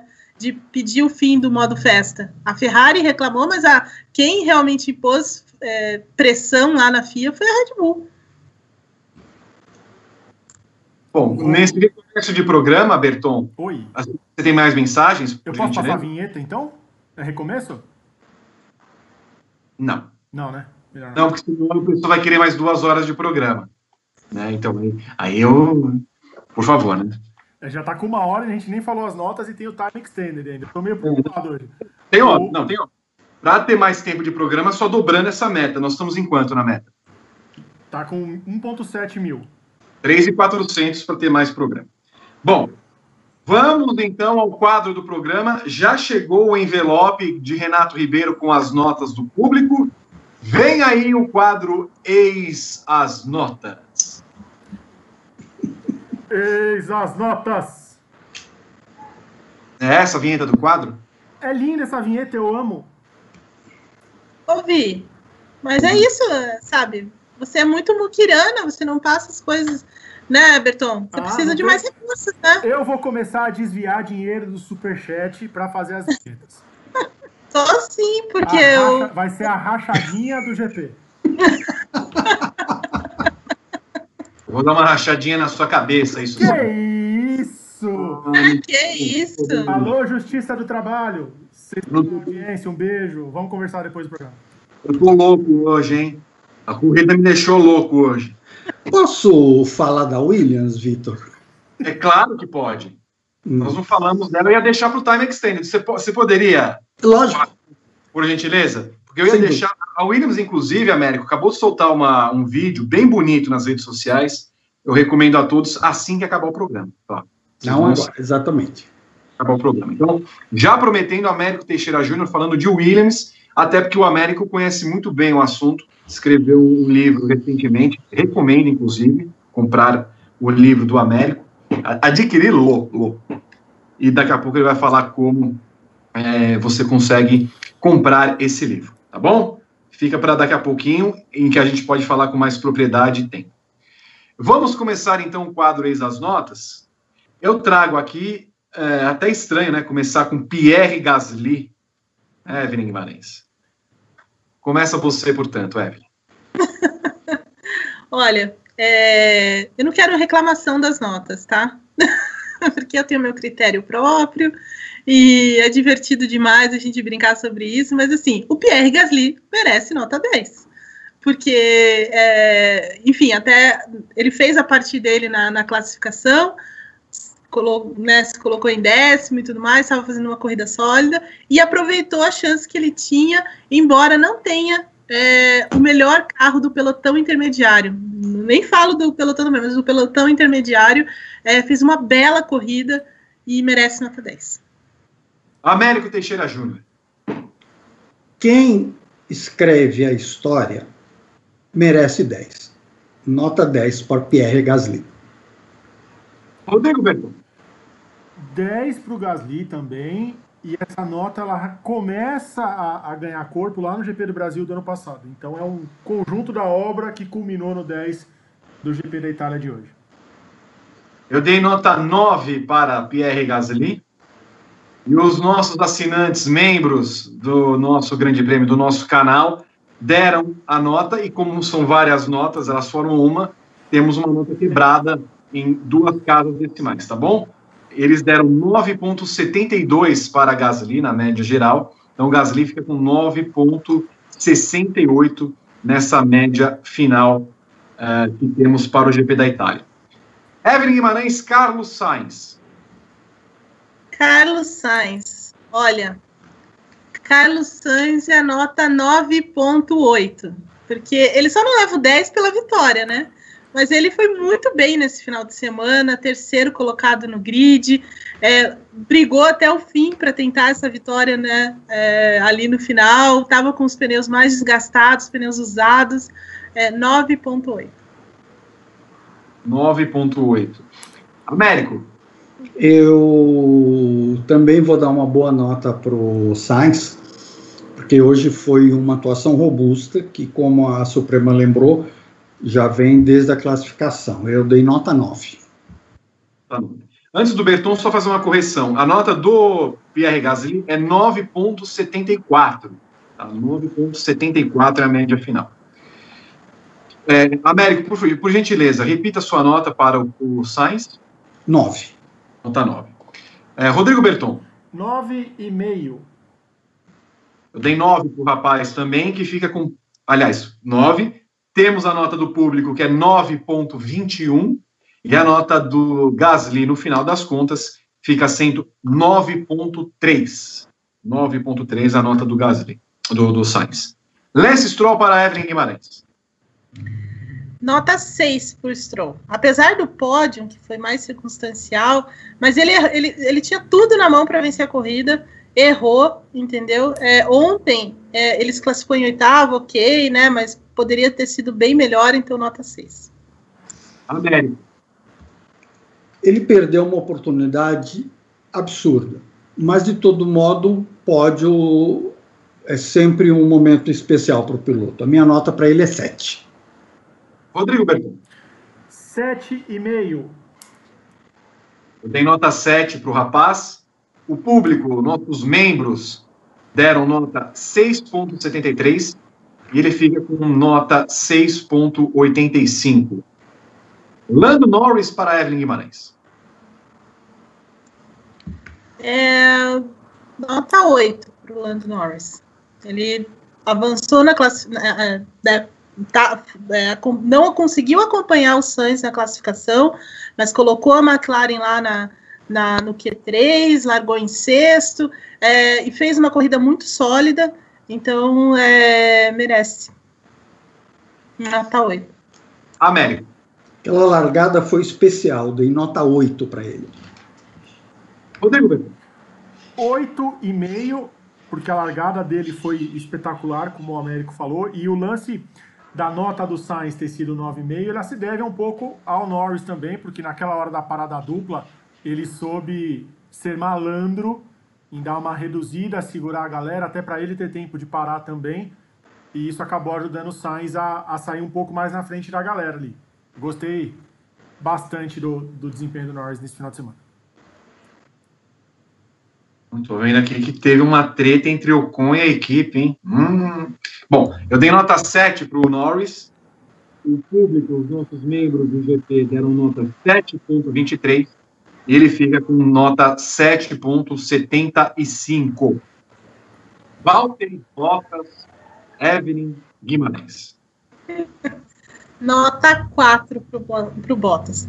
Largada ruim, péssimo desempenho, é, ficou reclamando da vida, não sei o quê, né? até agora não sabe o que aconteceu naquela largada, não tirou é, nada do carro, né? O Hamilton veio passando todo mundo, quase que passa ele de novo, e ele ficou ali entre McLaren e Renault, enfim, é, nota 4 para o Bottas.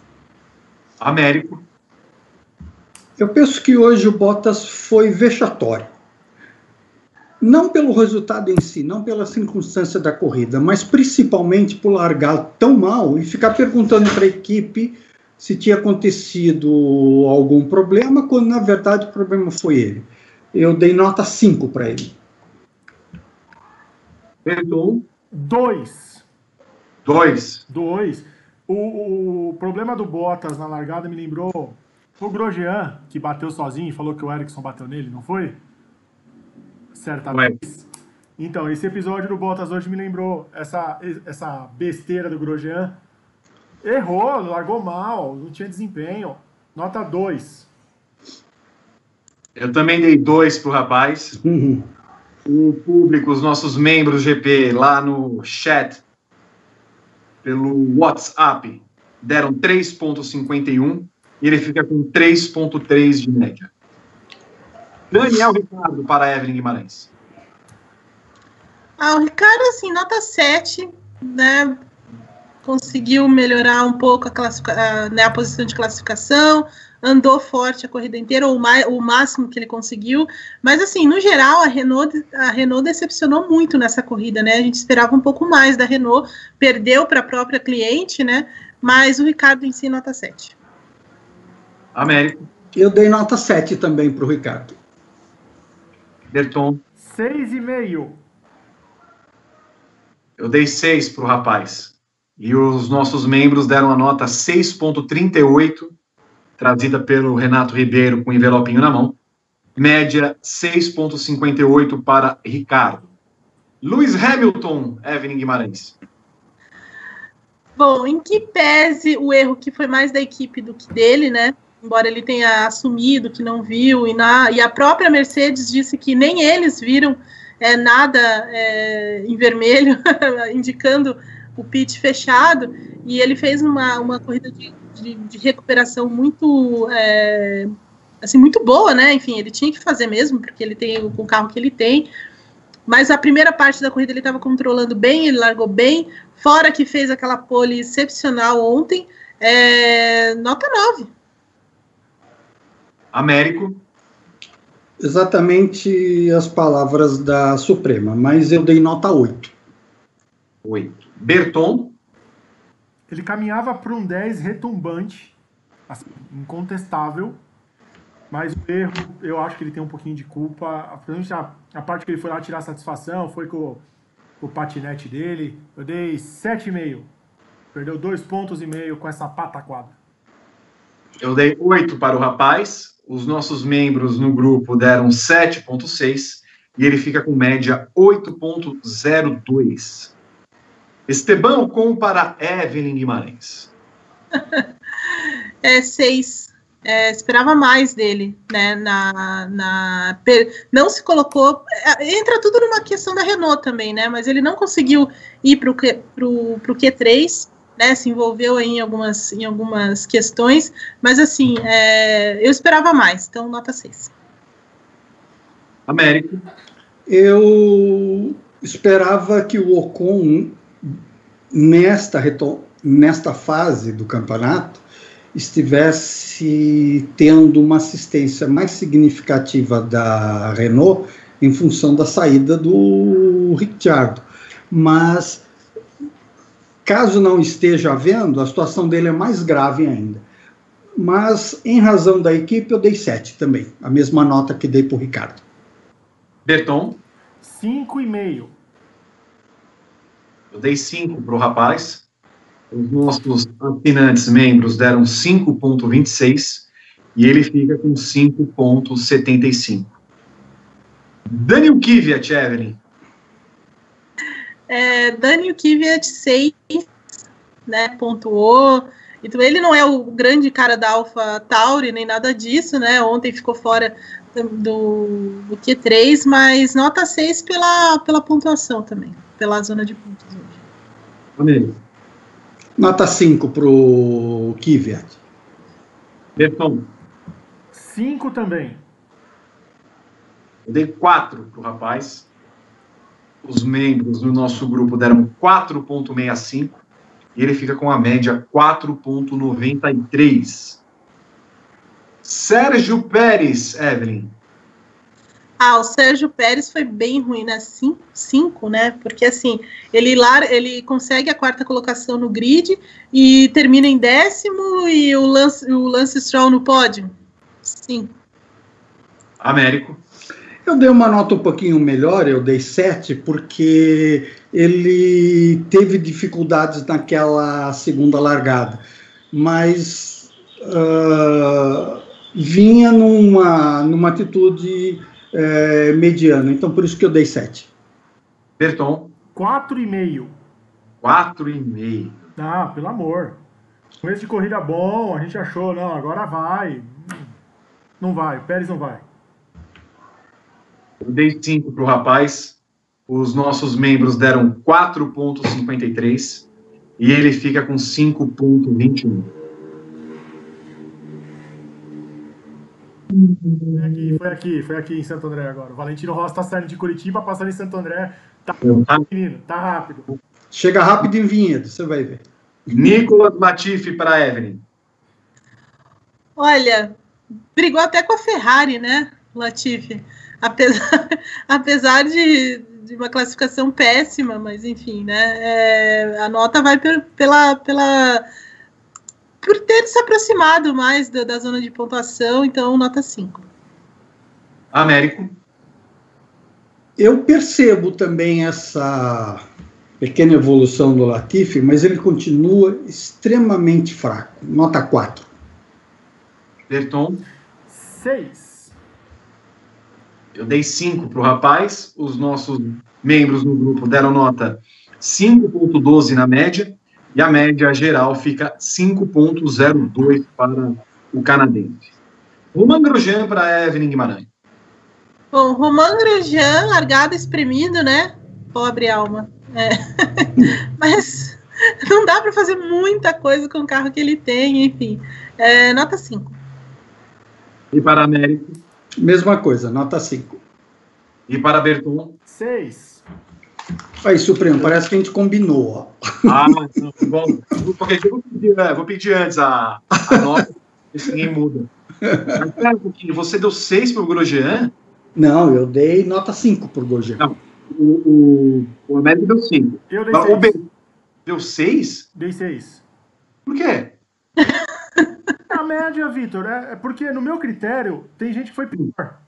Ah, Aí Não, é que- guarda aí pra vir lá pra trás, as notas são piores. O meu critério é 6. Foi mais uma corrida que, além do lance do álbum, a gente não viu muito falar do Grosjean. ah. Ele não fez É que você-. Fala tão mal dele. Não, não Tá bom. gosto dele. Pra mim, nem ele, nem o companheiro de equipe dele deveriam estar na Fórmula 1. Mas hoje ele passou discretíssimo. Então, nota 6, um- pra passar de ano, tranquilinho.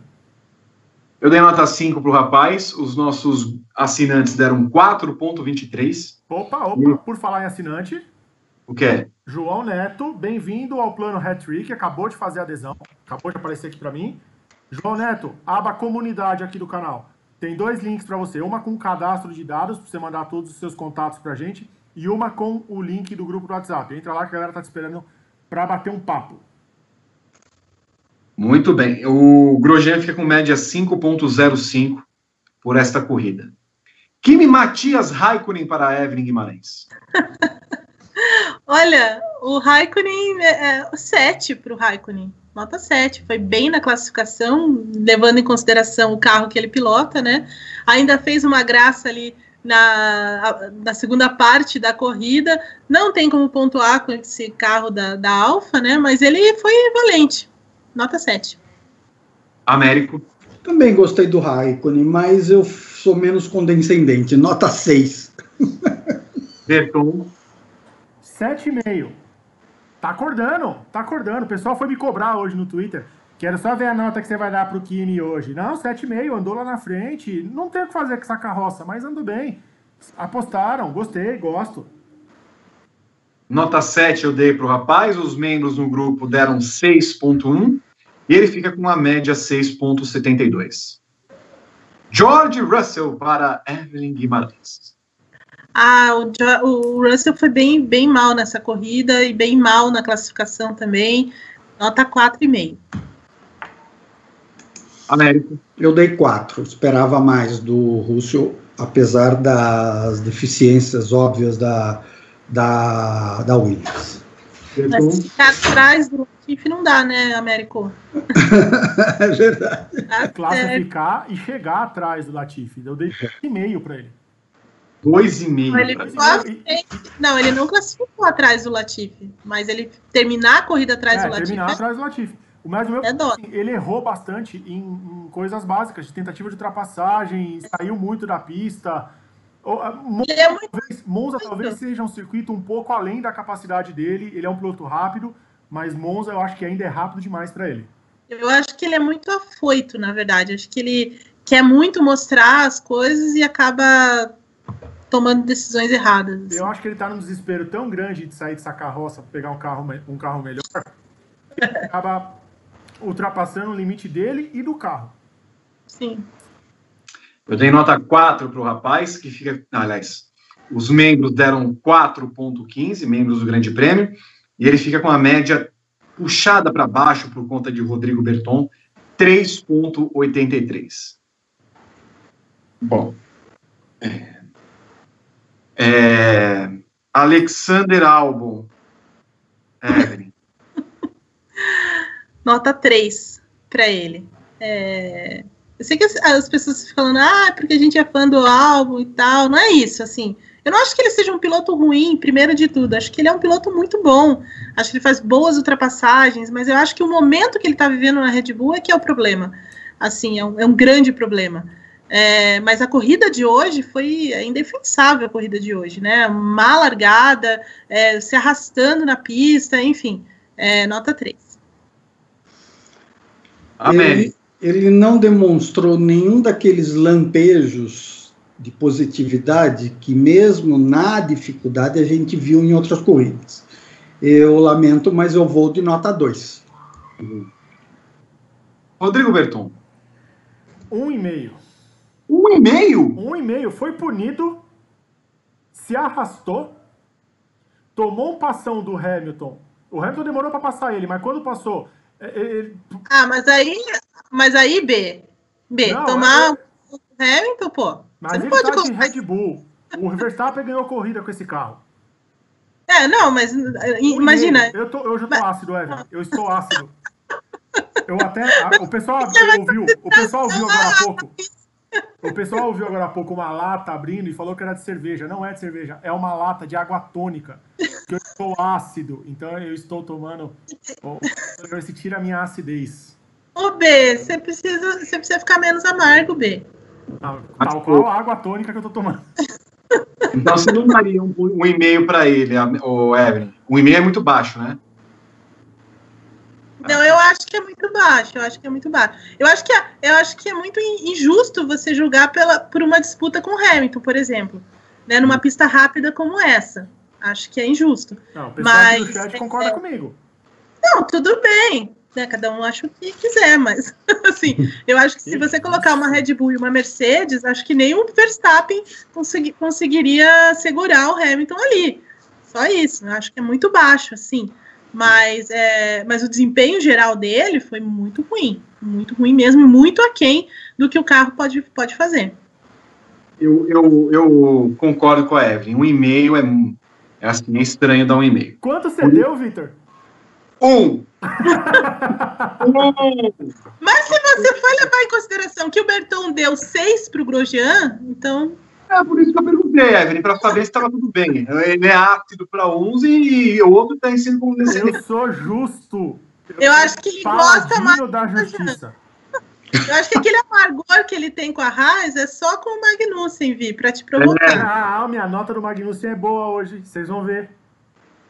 Os membros deram 2,23 lá no nosso grupo e ele fica com média 1 no- 1,95.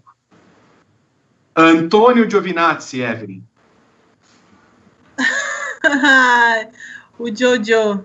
Nota 3 também, né? Nota 3. 3. Américo. Não consegui identificar nada que pudesse melhorar essa nota. Nota 2. 2. 2. Ah, Berton. 3,5. Olha lá, aí ele dá 3,5 pro, pro Jojo. Aí eu não entendo. Ele andou bem lá na frente, ele arriscou. é, Meu critério é o mesmo do Raikkonen, ele andou bem, chegou. tá- Quando eu falei Ele terceiro se- lugar, Antônio Giovinazzi, a, a, a, a tática, é a tática, é o todo. E só não ganhou mais nota porque o capacete dele desse fim de semana é horroroso. Então Que isso? ele perdeu notas. Tal Que qual o capacete de Lando Norris também é horroroso. Eu nem, na verdade, eu nem percebi direito o capacete do Giovinazzi. Era azul, era uma homenagem à cidade que ele nasceu, um azul claro, parecido com o azul da bandeira de São Marino. Eu achei horroroso. Nota 3 para o rapaz. Os membros do Grande Prêmio deram 3,18 e ele fica com média 2,94. Max Verstappen para Evelyn. O Max fez uma, uma corrida fim de semana difícil, corrida ruim também, muitos, muitos problemas, né? É, não, não- em nenhum momento foi ameaça para Mercedes, o que, ele, o que ele constantemente é, né? Ainda que não consiga enfrentá-los de igual para igual. Então, nota 4 para o Max. Pro Max. Américo. 5. Foi bastante abaixo de tudo que ele apresentou esse ano. Berton. Quatro também. Bateu, não classificou bem, apagadíssimo na corrida, quebrou. Quatro. Também 4 para o rapaz. Os membros deram 4,04 e ele fica com média 4,21. Charles Leclerc. Só para falar que ele não quebrou, né? Eles é, optaram por, por, por abandono porque apresentou um problema na, de motor, né? Então, antes que quebrasse, ele abandonou. Leclerc para você, Evelyn. Ah, é que nem a semana passada, né? Pô, é difícil Tá, de. vai dar 6,5 pro Leclerc. Olha lá, Vitor. Olha lá, Vitor. Não, é, não, eu vou. Não, é, quatro. eu não tenho o que fazer, né? Porque assim, a Ferrari é muito ruim, gente. É muito ruim. Os caras não conseguem guiar o carro, né? Assim, eu achei até que é, depois na segunda parte ali, quando ele já tá mais pro pelotão da frente, talvez poderia encontrar um resultado melhor, mas sem chance, né? O carro é muito ruim. Quatro. Américo. Eu dei seis. Tentou até onde foi possível. Berton. 3. Três. 3. Também dei três. Os, os membros do Grande Prêmio deram 4.18.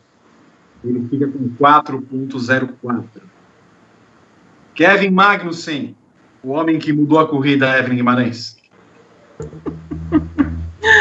Ah, três? Não tem Três. Eu nem tava vendo ele na corrida, na verdade, até ele parar ali pertinho da, da entrada do box. Américo. Quatro. Berton. Olha, o meu coração manda eu dar 8,5. 8,5. Porque sem ele não teríamos a corrida. Mas minha nota não é essa. Meu coração não é, minha nota não é essa. A minha nota é 1. Rapaz, foi o primeiro a parar no box com a asa quebrada.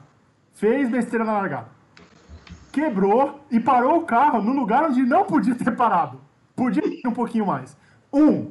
Eu não aguento mais o Magnussen, Vitor. Ah, 8,5 de coração, 1 de razão. uh. Eu dei dois. É, ele fica com média E os 2,22. assinantes? Aliás, os assinantes deram 2,22 e ele fica com média 2,44. Evelyn, Oi, aproxima um pouquinho, aproxima um pouquinho aqui da câmera. Vem. diga. Sebastian Vettel.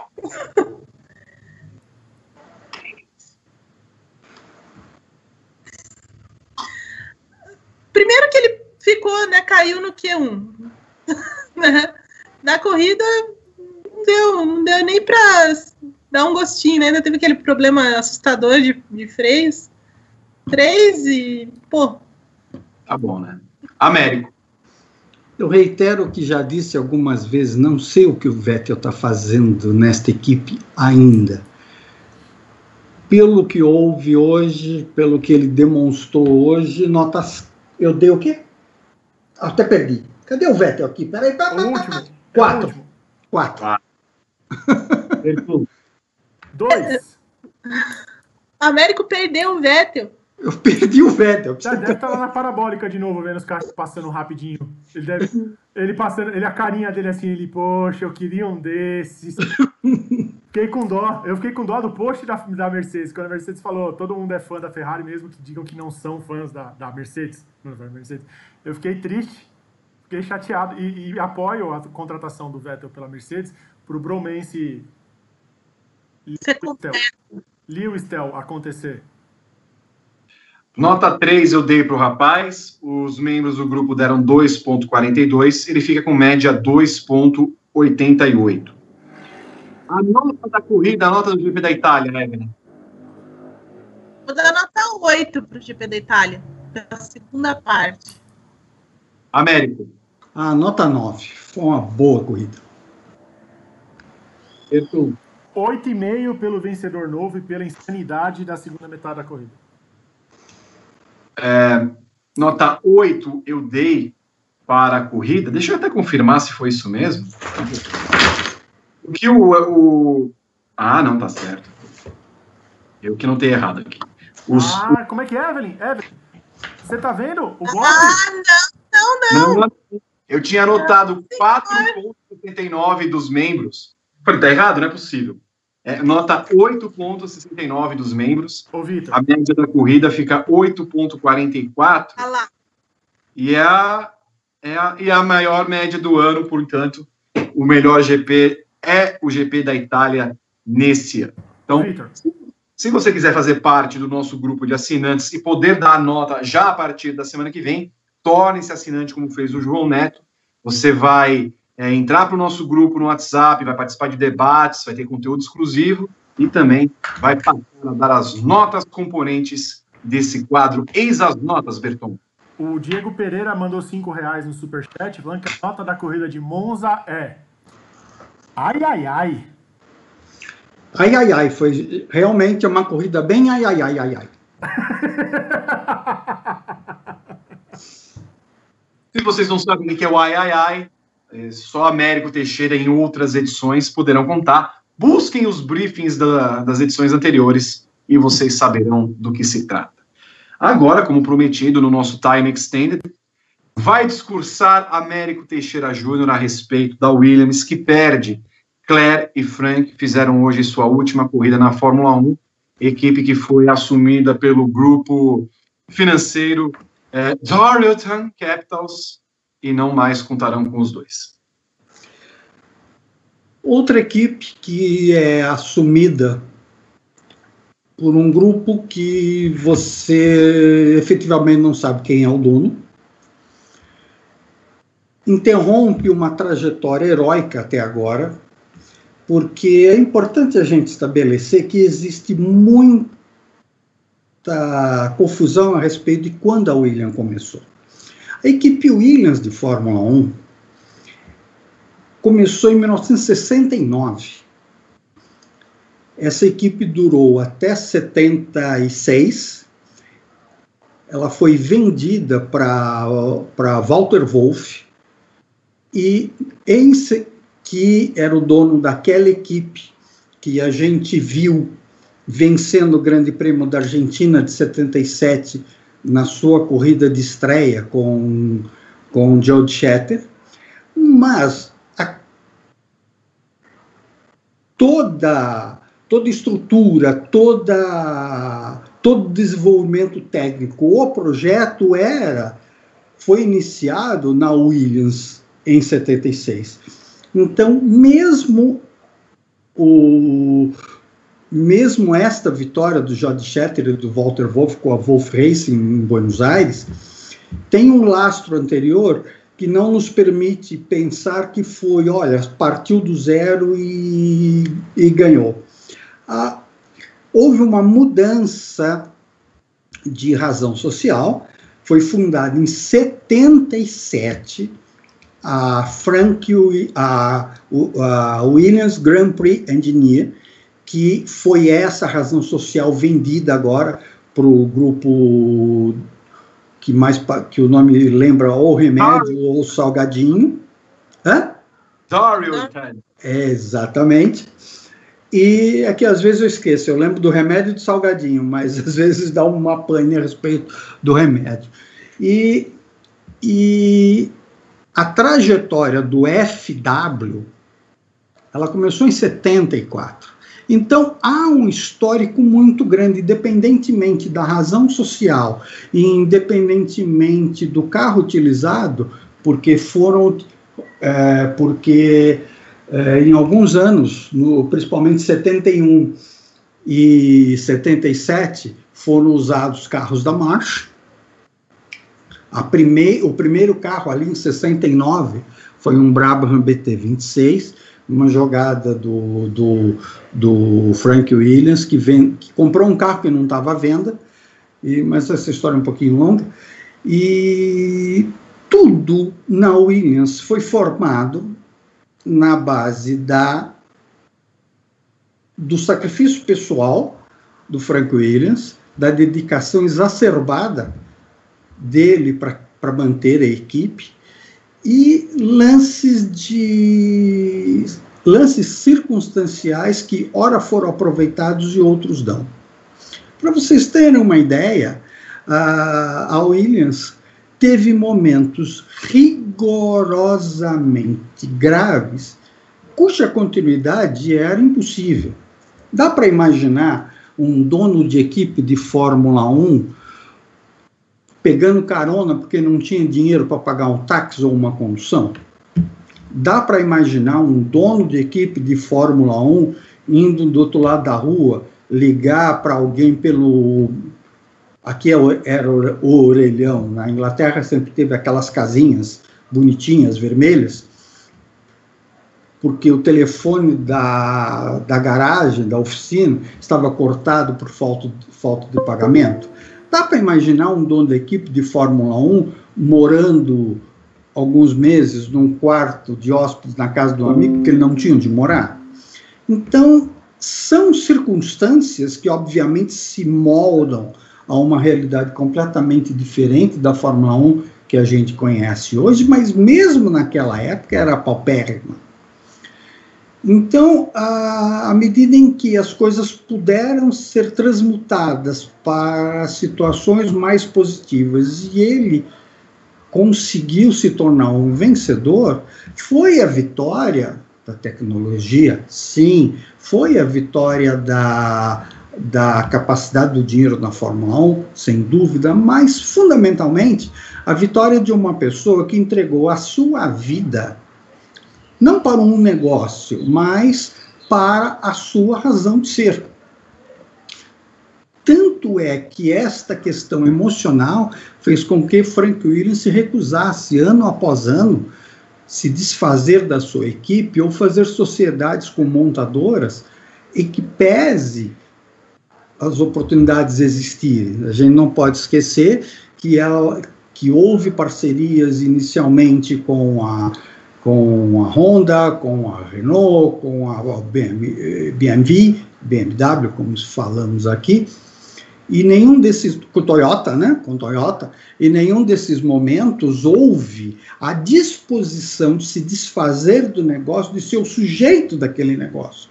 Porque a grande, a grande o grande ponto negativo, se é que podemos assim chamar, era o personalismo da Williams na figura do, do Frank Williams, que foi o fundador da coisa toda. Diferentemente do que se, se propaga, o, a, o diretor técnico da equipe da, da Race, o, o, esqueci o nome do diretor técnico, meu Deus, o, aquele que é dado como cofundador da equipe. Perdão, é, muito obrigado, Patrick Head.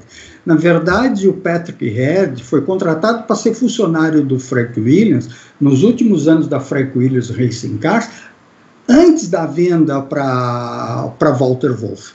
E quando ele foi convidado para ser o diretor técnico da equipe nova que, tá sendo, que estava sendo fundada por Frank Williams, ele estava na África do Sul testando o, o WR01 do, da, volta, da Wolf Racing com o Jod Schetter no circuito de Kialami. Então, ele, ele, como já havia esse histórico, havia uma ligação bastante próxima deles dois, a, essa parceria novamente se fez. E levou alguns anos, penso que quatro anos, para que a composição acionária da equipe uh, da Williams Grand Prix Engineer tivesse a presença do, do esqueci de novo. Patrick Red. do Patrick Red e, é, te, tanto está me lembrando a Palmeirinha Onofre que esqueceu faca é, tanto que nos primeiros anos a composição acionária da, da, da equipe era 99% para Frank Williams e 1% para a esposa do Frank Williams, que funcionava como uma secretária, aquela pessoa que organizava as coisas. Então é uma trajetória bonita de sacrifício pessoal.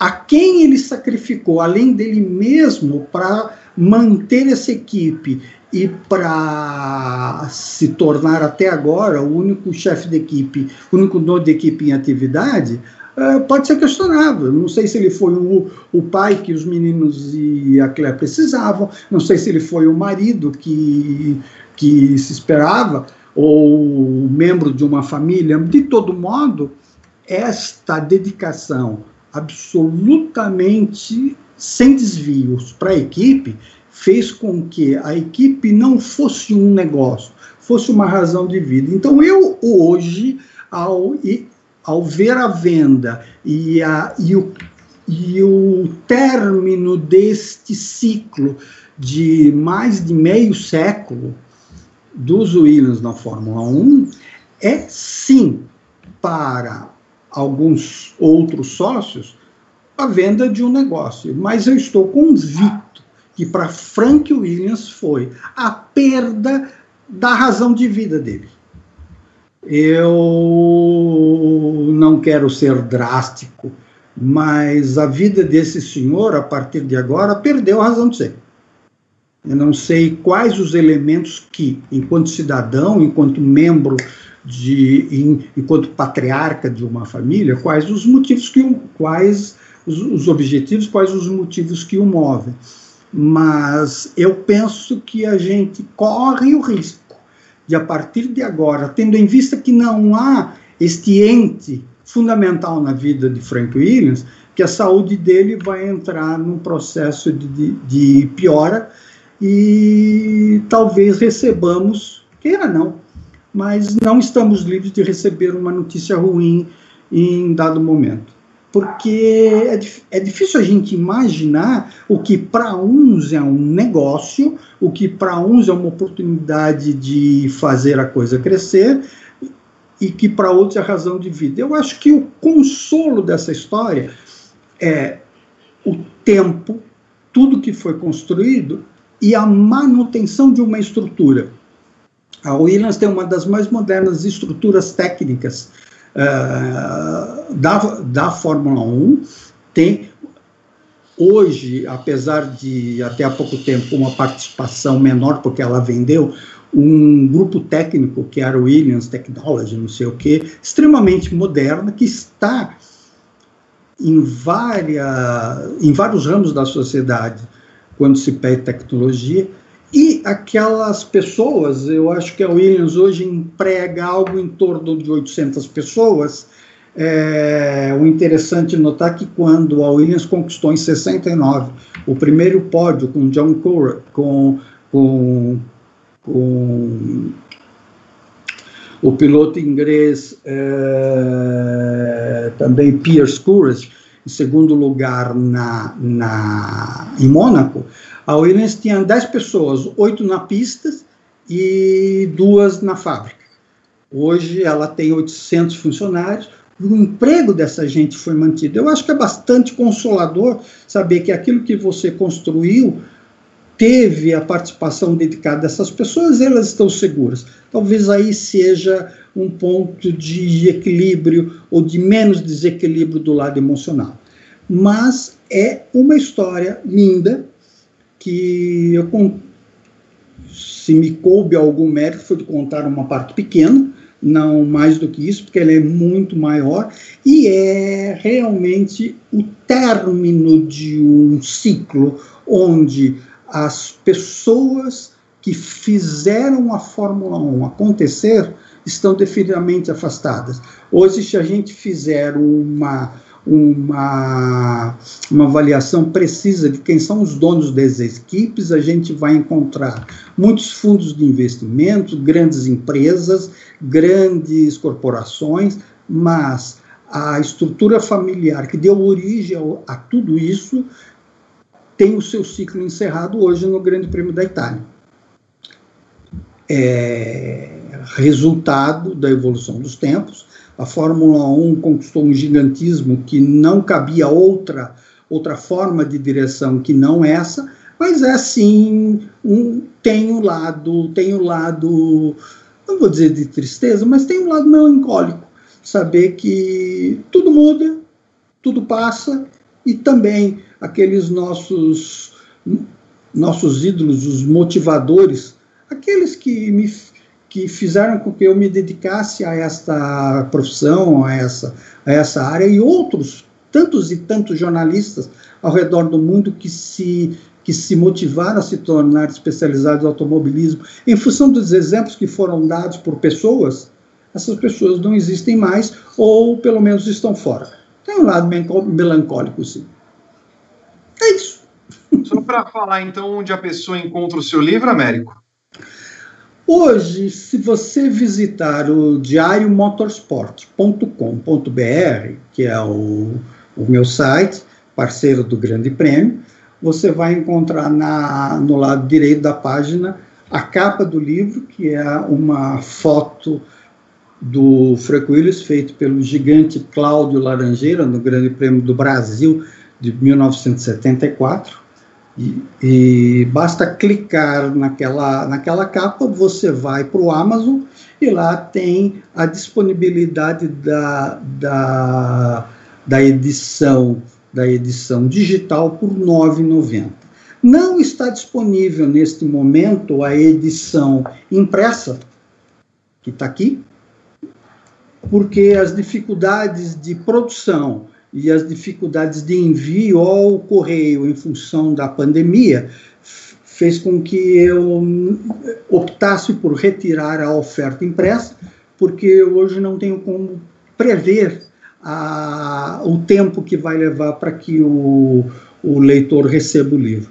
Então, hoje nós temos essa opção digital e tão logo a gente possa voltar ao impresso, que eu sei que muitos como eu preferem o livro na mão, né?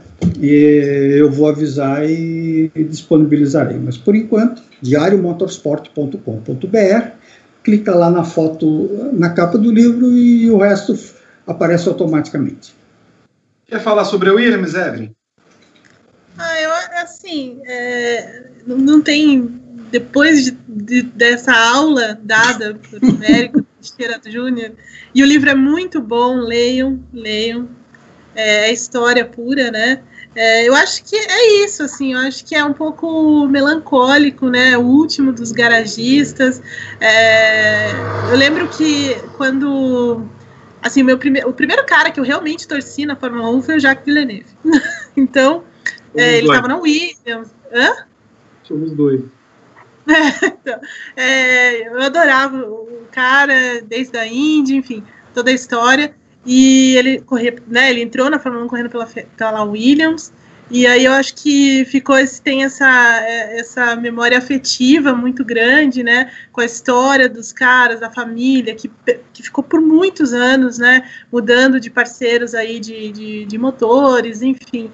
Então é muito triste ver o fim dessa história, dessa forma, né, em que eles chegaram no momento em que não tinham mais opção, né, não tinha mais o que fazer, digamos assim, a não ser vender a equipe né? Porque é tamanho prejuízo, tamanha é, muitas decisões equivocadas ao longo dos anos, é, muitas pessoas que não estavam preparadas para aquilo, é, estavam gerindo a equipe, enfim, é, uma série de coisas que a gente pode ficar o dia inteiro aqui falando. Mas no fim das contas é isso, é muito triste ver o fim dessa da, da equipe como a gente conhece hoje. E aí, a partir de, de amanhã, já vai ser de um fundo de investimentos que né? Pode acontecer qualquer coisa. Eu acho que nesse momento só, é, eu imagino que a estrutura vá permanecer na Fórmula 1 ainda, pelo menos enquanto é, durar esse pacto da concórdia, eu, né, em tese é isso, mas a única coisa assim que eu espero é que eles realmente cumpram com a palavra e manter o, o nome Williams, né, porque ainda tem muito peso, ainda é importante para a própria Fórmula 1, assim, mas de fato perde a Fórmula 1, perde os fãs com a saída dessa, dessa família no momento que era inevitável, né? Ou saía ou é, morria de vez, então é, não tinha muito o que fazer, né? Mas é como o Américo falou também, né? Chega um momento em que começa, começa a mudança, né? Isso aconteceu na McLaren com a saída do Ron Dennis, que era uma, uma pessoa de grande, um ícone, né, dentro da equipe, enfim, várias coisas, é, outras equipes que deixaram de existir, então, assim, é, eu acho que é um processo mesmo que vai passando e a gente vai se acostumando de alguma forma com isso, mas não deixa de ser triste. Muito bem. E só para completar, e no momento que a Evelyn falava, chegou o comunicado de imprensa da Williams, que costuma demorar um pouco, inclusive, e vem aqui a declaração da Claire, foi o meu maior privilégio e uma grande honra trabalhar com todos nesse, nessa equipe incrível. Mas mais importante é, de Frank, de mim mesma, de toda a família Williams, eu quero aproveitar para agradecer, enquanto o BenTV está aí, quero aproveitar para agradecer toda a nossa equipe pelo passado e pelo presente, por tudo que eles fizeram e deram para nós ao longo dos anos. São todos verdadeiros guerreiros, Eu quero que é, eles tenham muito sucesso é, nesse mundo é, para esse futuro a curto e a longo prazo. Quero também agradecer a todos os nossos fãs ao, em todo mundo, porque nos apoiaram é, nesses bons e nesses maus momentos. É, nossa época nesse esporte foi um privilégio imenso e a gente vai deixá-lo com muitas memórias, os altos e baixos, mas que foram feitos sempre com é, a certeza de triunfar, é, mesmo nas adversidades. Eu, eu, vou sempre amar a Fórmula 1, são as palavras da Claire Williams no seu último comunicado de imprensa como chefe de equipe. Bom, gente, nós estamos no ar há quase três horas. Eu quero agradecer demais a todo mundo que participou de um briefing que era para terminar uma da tarde, porque a gente estava esperando uma corrida rápida, vamos falar rápido, não sei o que lá mais, e no fim das contas, Pierre Gasly, Carlos Sainz e Lance Stroll nos deram uma emoção extra e um programa extra, junto com Américo Teixeira Júnior, junto com Evelyn Guimarães, junto com Rodrigo Berton, e todos vocês que lotaram esse recordista briefing de audiência, Quero agradecer mais uma vez a toda a retaguarda do Grande Prêmio que nos ajuda sempre. E chamando o Rodrigo Berton para o comentário final. Ah, Vitor, faço minhas as suas palavras, agradecer a todo mundo que acompanhou o chat. Acho que de edição do briefing, esse foi o chat mais movimentado. O recorde de likes, porém não batemos os 2 mil likes, então eu estou encerrando aqui o prazo, não vai ter promoção. Não vai. Eu ia Bateu. sortear. Eu tenho aqui comigo, Vitor, cinco fotos que a Marina me deu para colocar na minha parede, além das que estão lá. Então, é, fotos que eu fiz. Então, eu ia pegar essas cinco fotos, fazer um sorteio entre os inscritos do canal, se batesse 2 mil likes, e, e, mandar pelo correio para a pessoa. Porém, não batemos 2 mil, fica para um próximo programa. Não adianta bater 2 mil agora, que não vai ter sorteio. Porque bateu. Não bateu, não. Bateu. Bateu? É o que recebendo de mensagens. Eu estou, vou verificar. Bateu sim. Bateu, bateu, bateu. Então amanhã, amanhã eu vou criar na aba comunidade um link para você se cadastrar para um sorteio, mas só para pessoas do Brasil. Não dá para mandar foto para pelo correio para a Europa. Ah, vai ter que virar tá... se o Lucas Salles ganhar. E aí? Não, tá mandando, Vitor. Eu tentei mandar correspondência para Europa e não tá mandando por causa da, do corona. Não tá mandando. Então assim, não dá para mandar para fora do país. Então, para a galera, vou mandar cinco fotos minhas que eu fiz de GP do Brasil e de Indianápolis pelos dois mil likes no programa de hoje. Amanhã, durante o paddock, eu solto o link para a galera. Então, todo mundo no paddock para acompanhar e dar like no paddock também. Hein?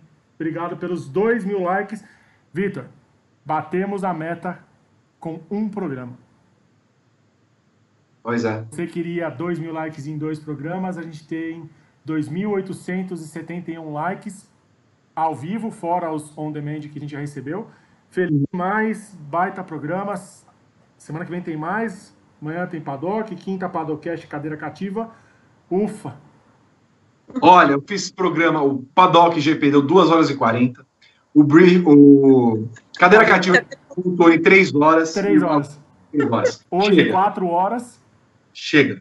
Amanhã. O, amanhã o Paddock vai ter uma hora e 12. No máximo. No máximo. Quero mil likes no paddock, então você que está aqui, volte amanhã, segunda-feira, em pleno, em pleno feriado. Ah, mas é feriado. Você não vai fazer nada, você vai ficar em casa. Volte amanhã. Quero a sua presença comigo, com Gabriel Curti, com Pedro Henrique Marum, com Anderson Bizoc, que amanhã participa do nosso programa, de volta à atração. Quero agradecer mais uma vez a Américo Teixeira Júnior e a aula. Quero agradecer ao trenzinho de Evelyn Guimarães. Ô, mulher, Fala para o seu pai se cuidar. Quero agradecer que acompanhou essas três horas de programa, chamando para acompanhar o Paddock GP, oito horas de Brasília, nessa segunda-feira, com muito mais discussão a respeito da Fórmula 1 e do automobilismo em geral, motociclismo também tem tudo nesse Paddock GP. Valeu, gente, um grande abraço, até a próxima.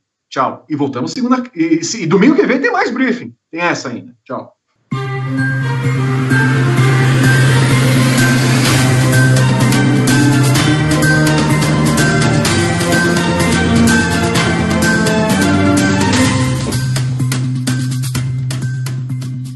Você conhece o Tire Life Pirelli? Agora você tem até um ano de proteção contra perfurações, cortes laterais e bolhas em diversas medidas de pneus Pirelli. E o melhor, sem nenhum custo adicional. Consulte as revendas oficiais e medidas participantes em pirelli.com.br barra Tire Life e aproveite.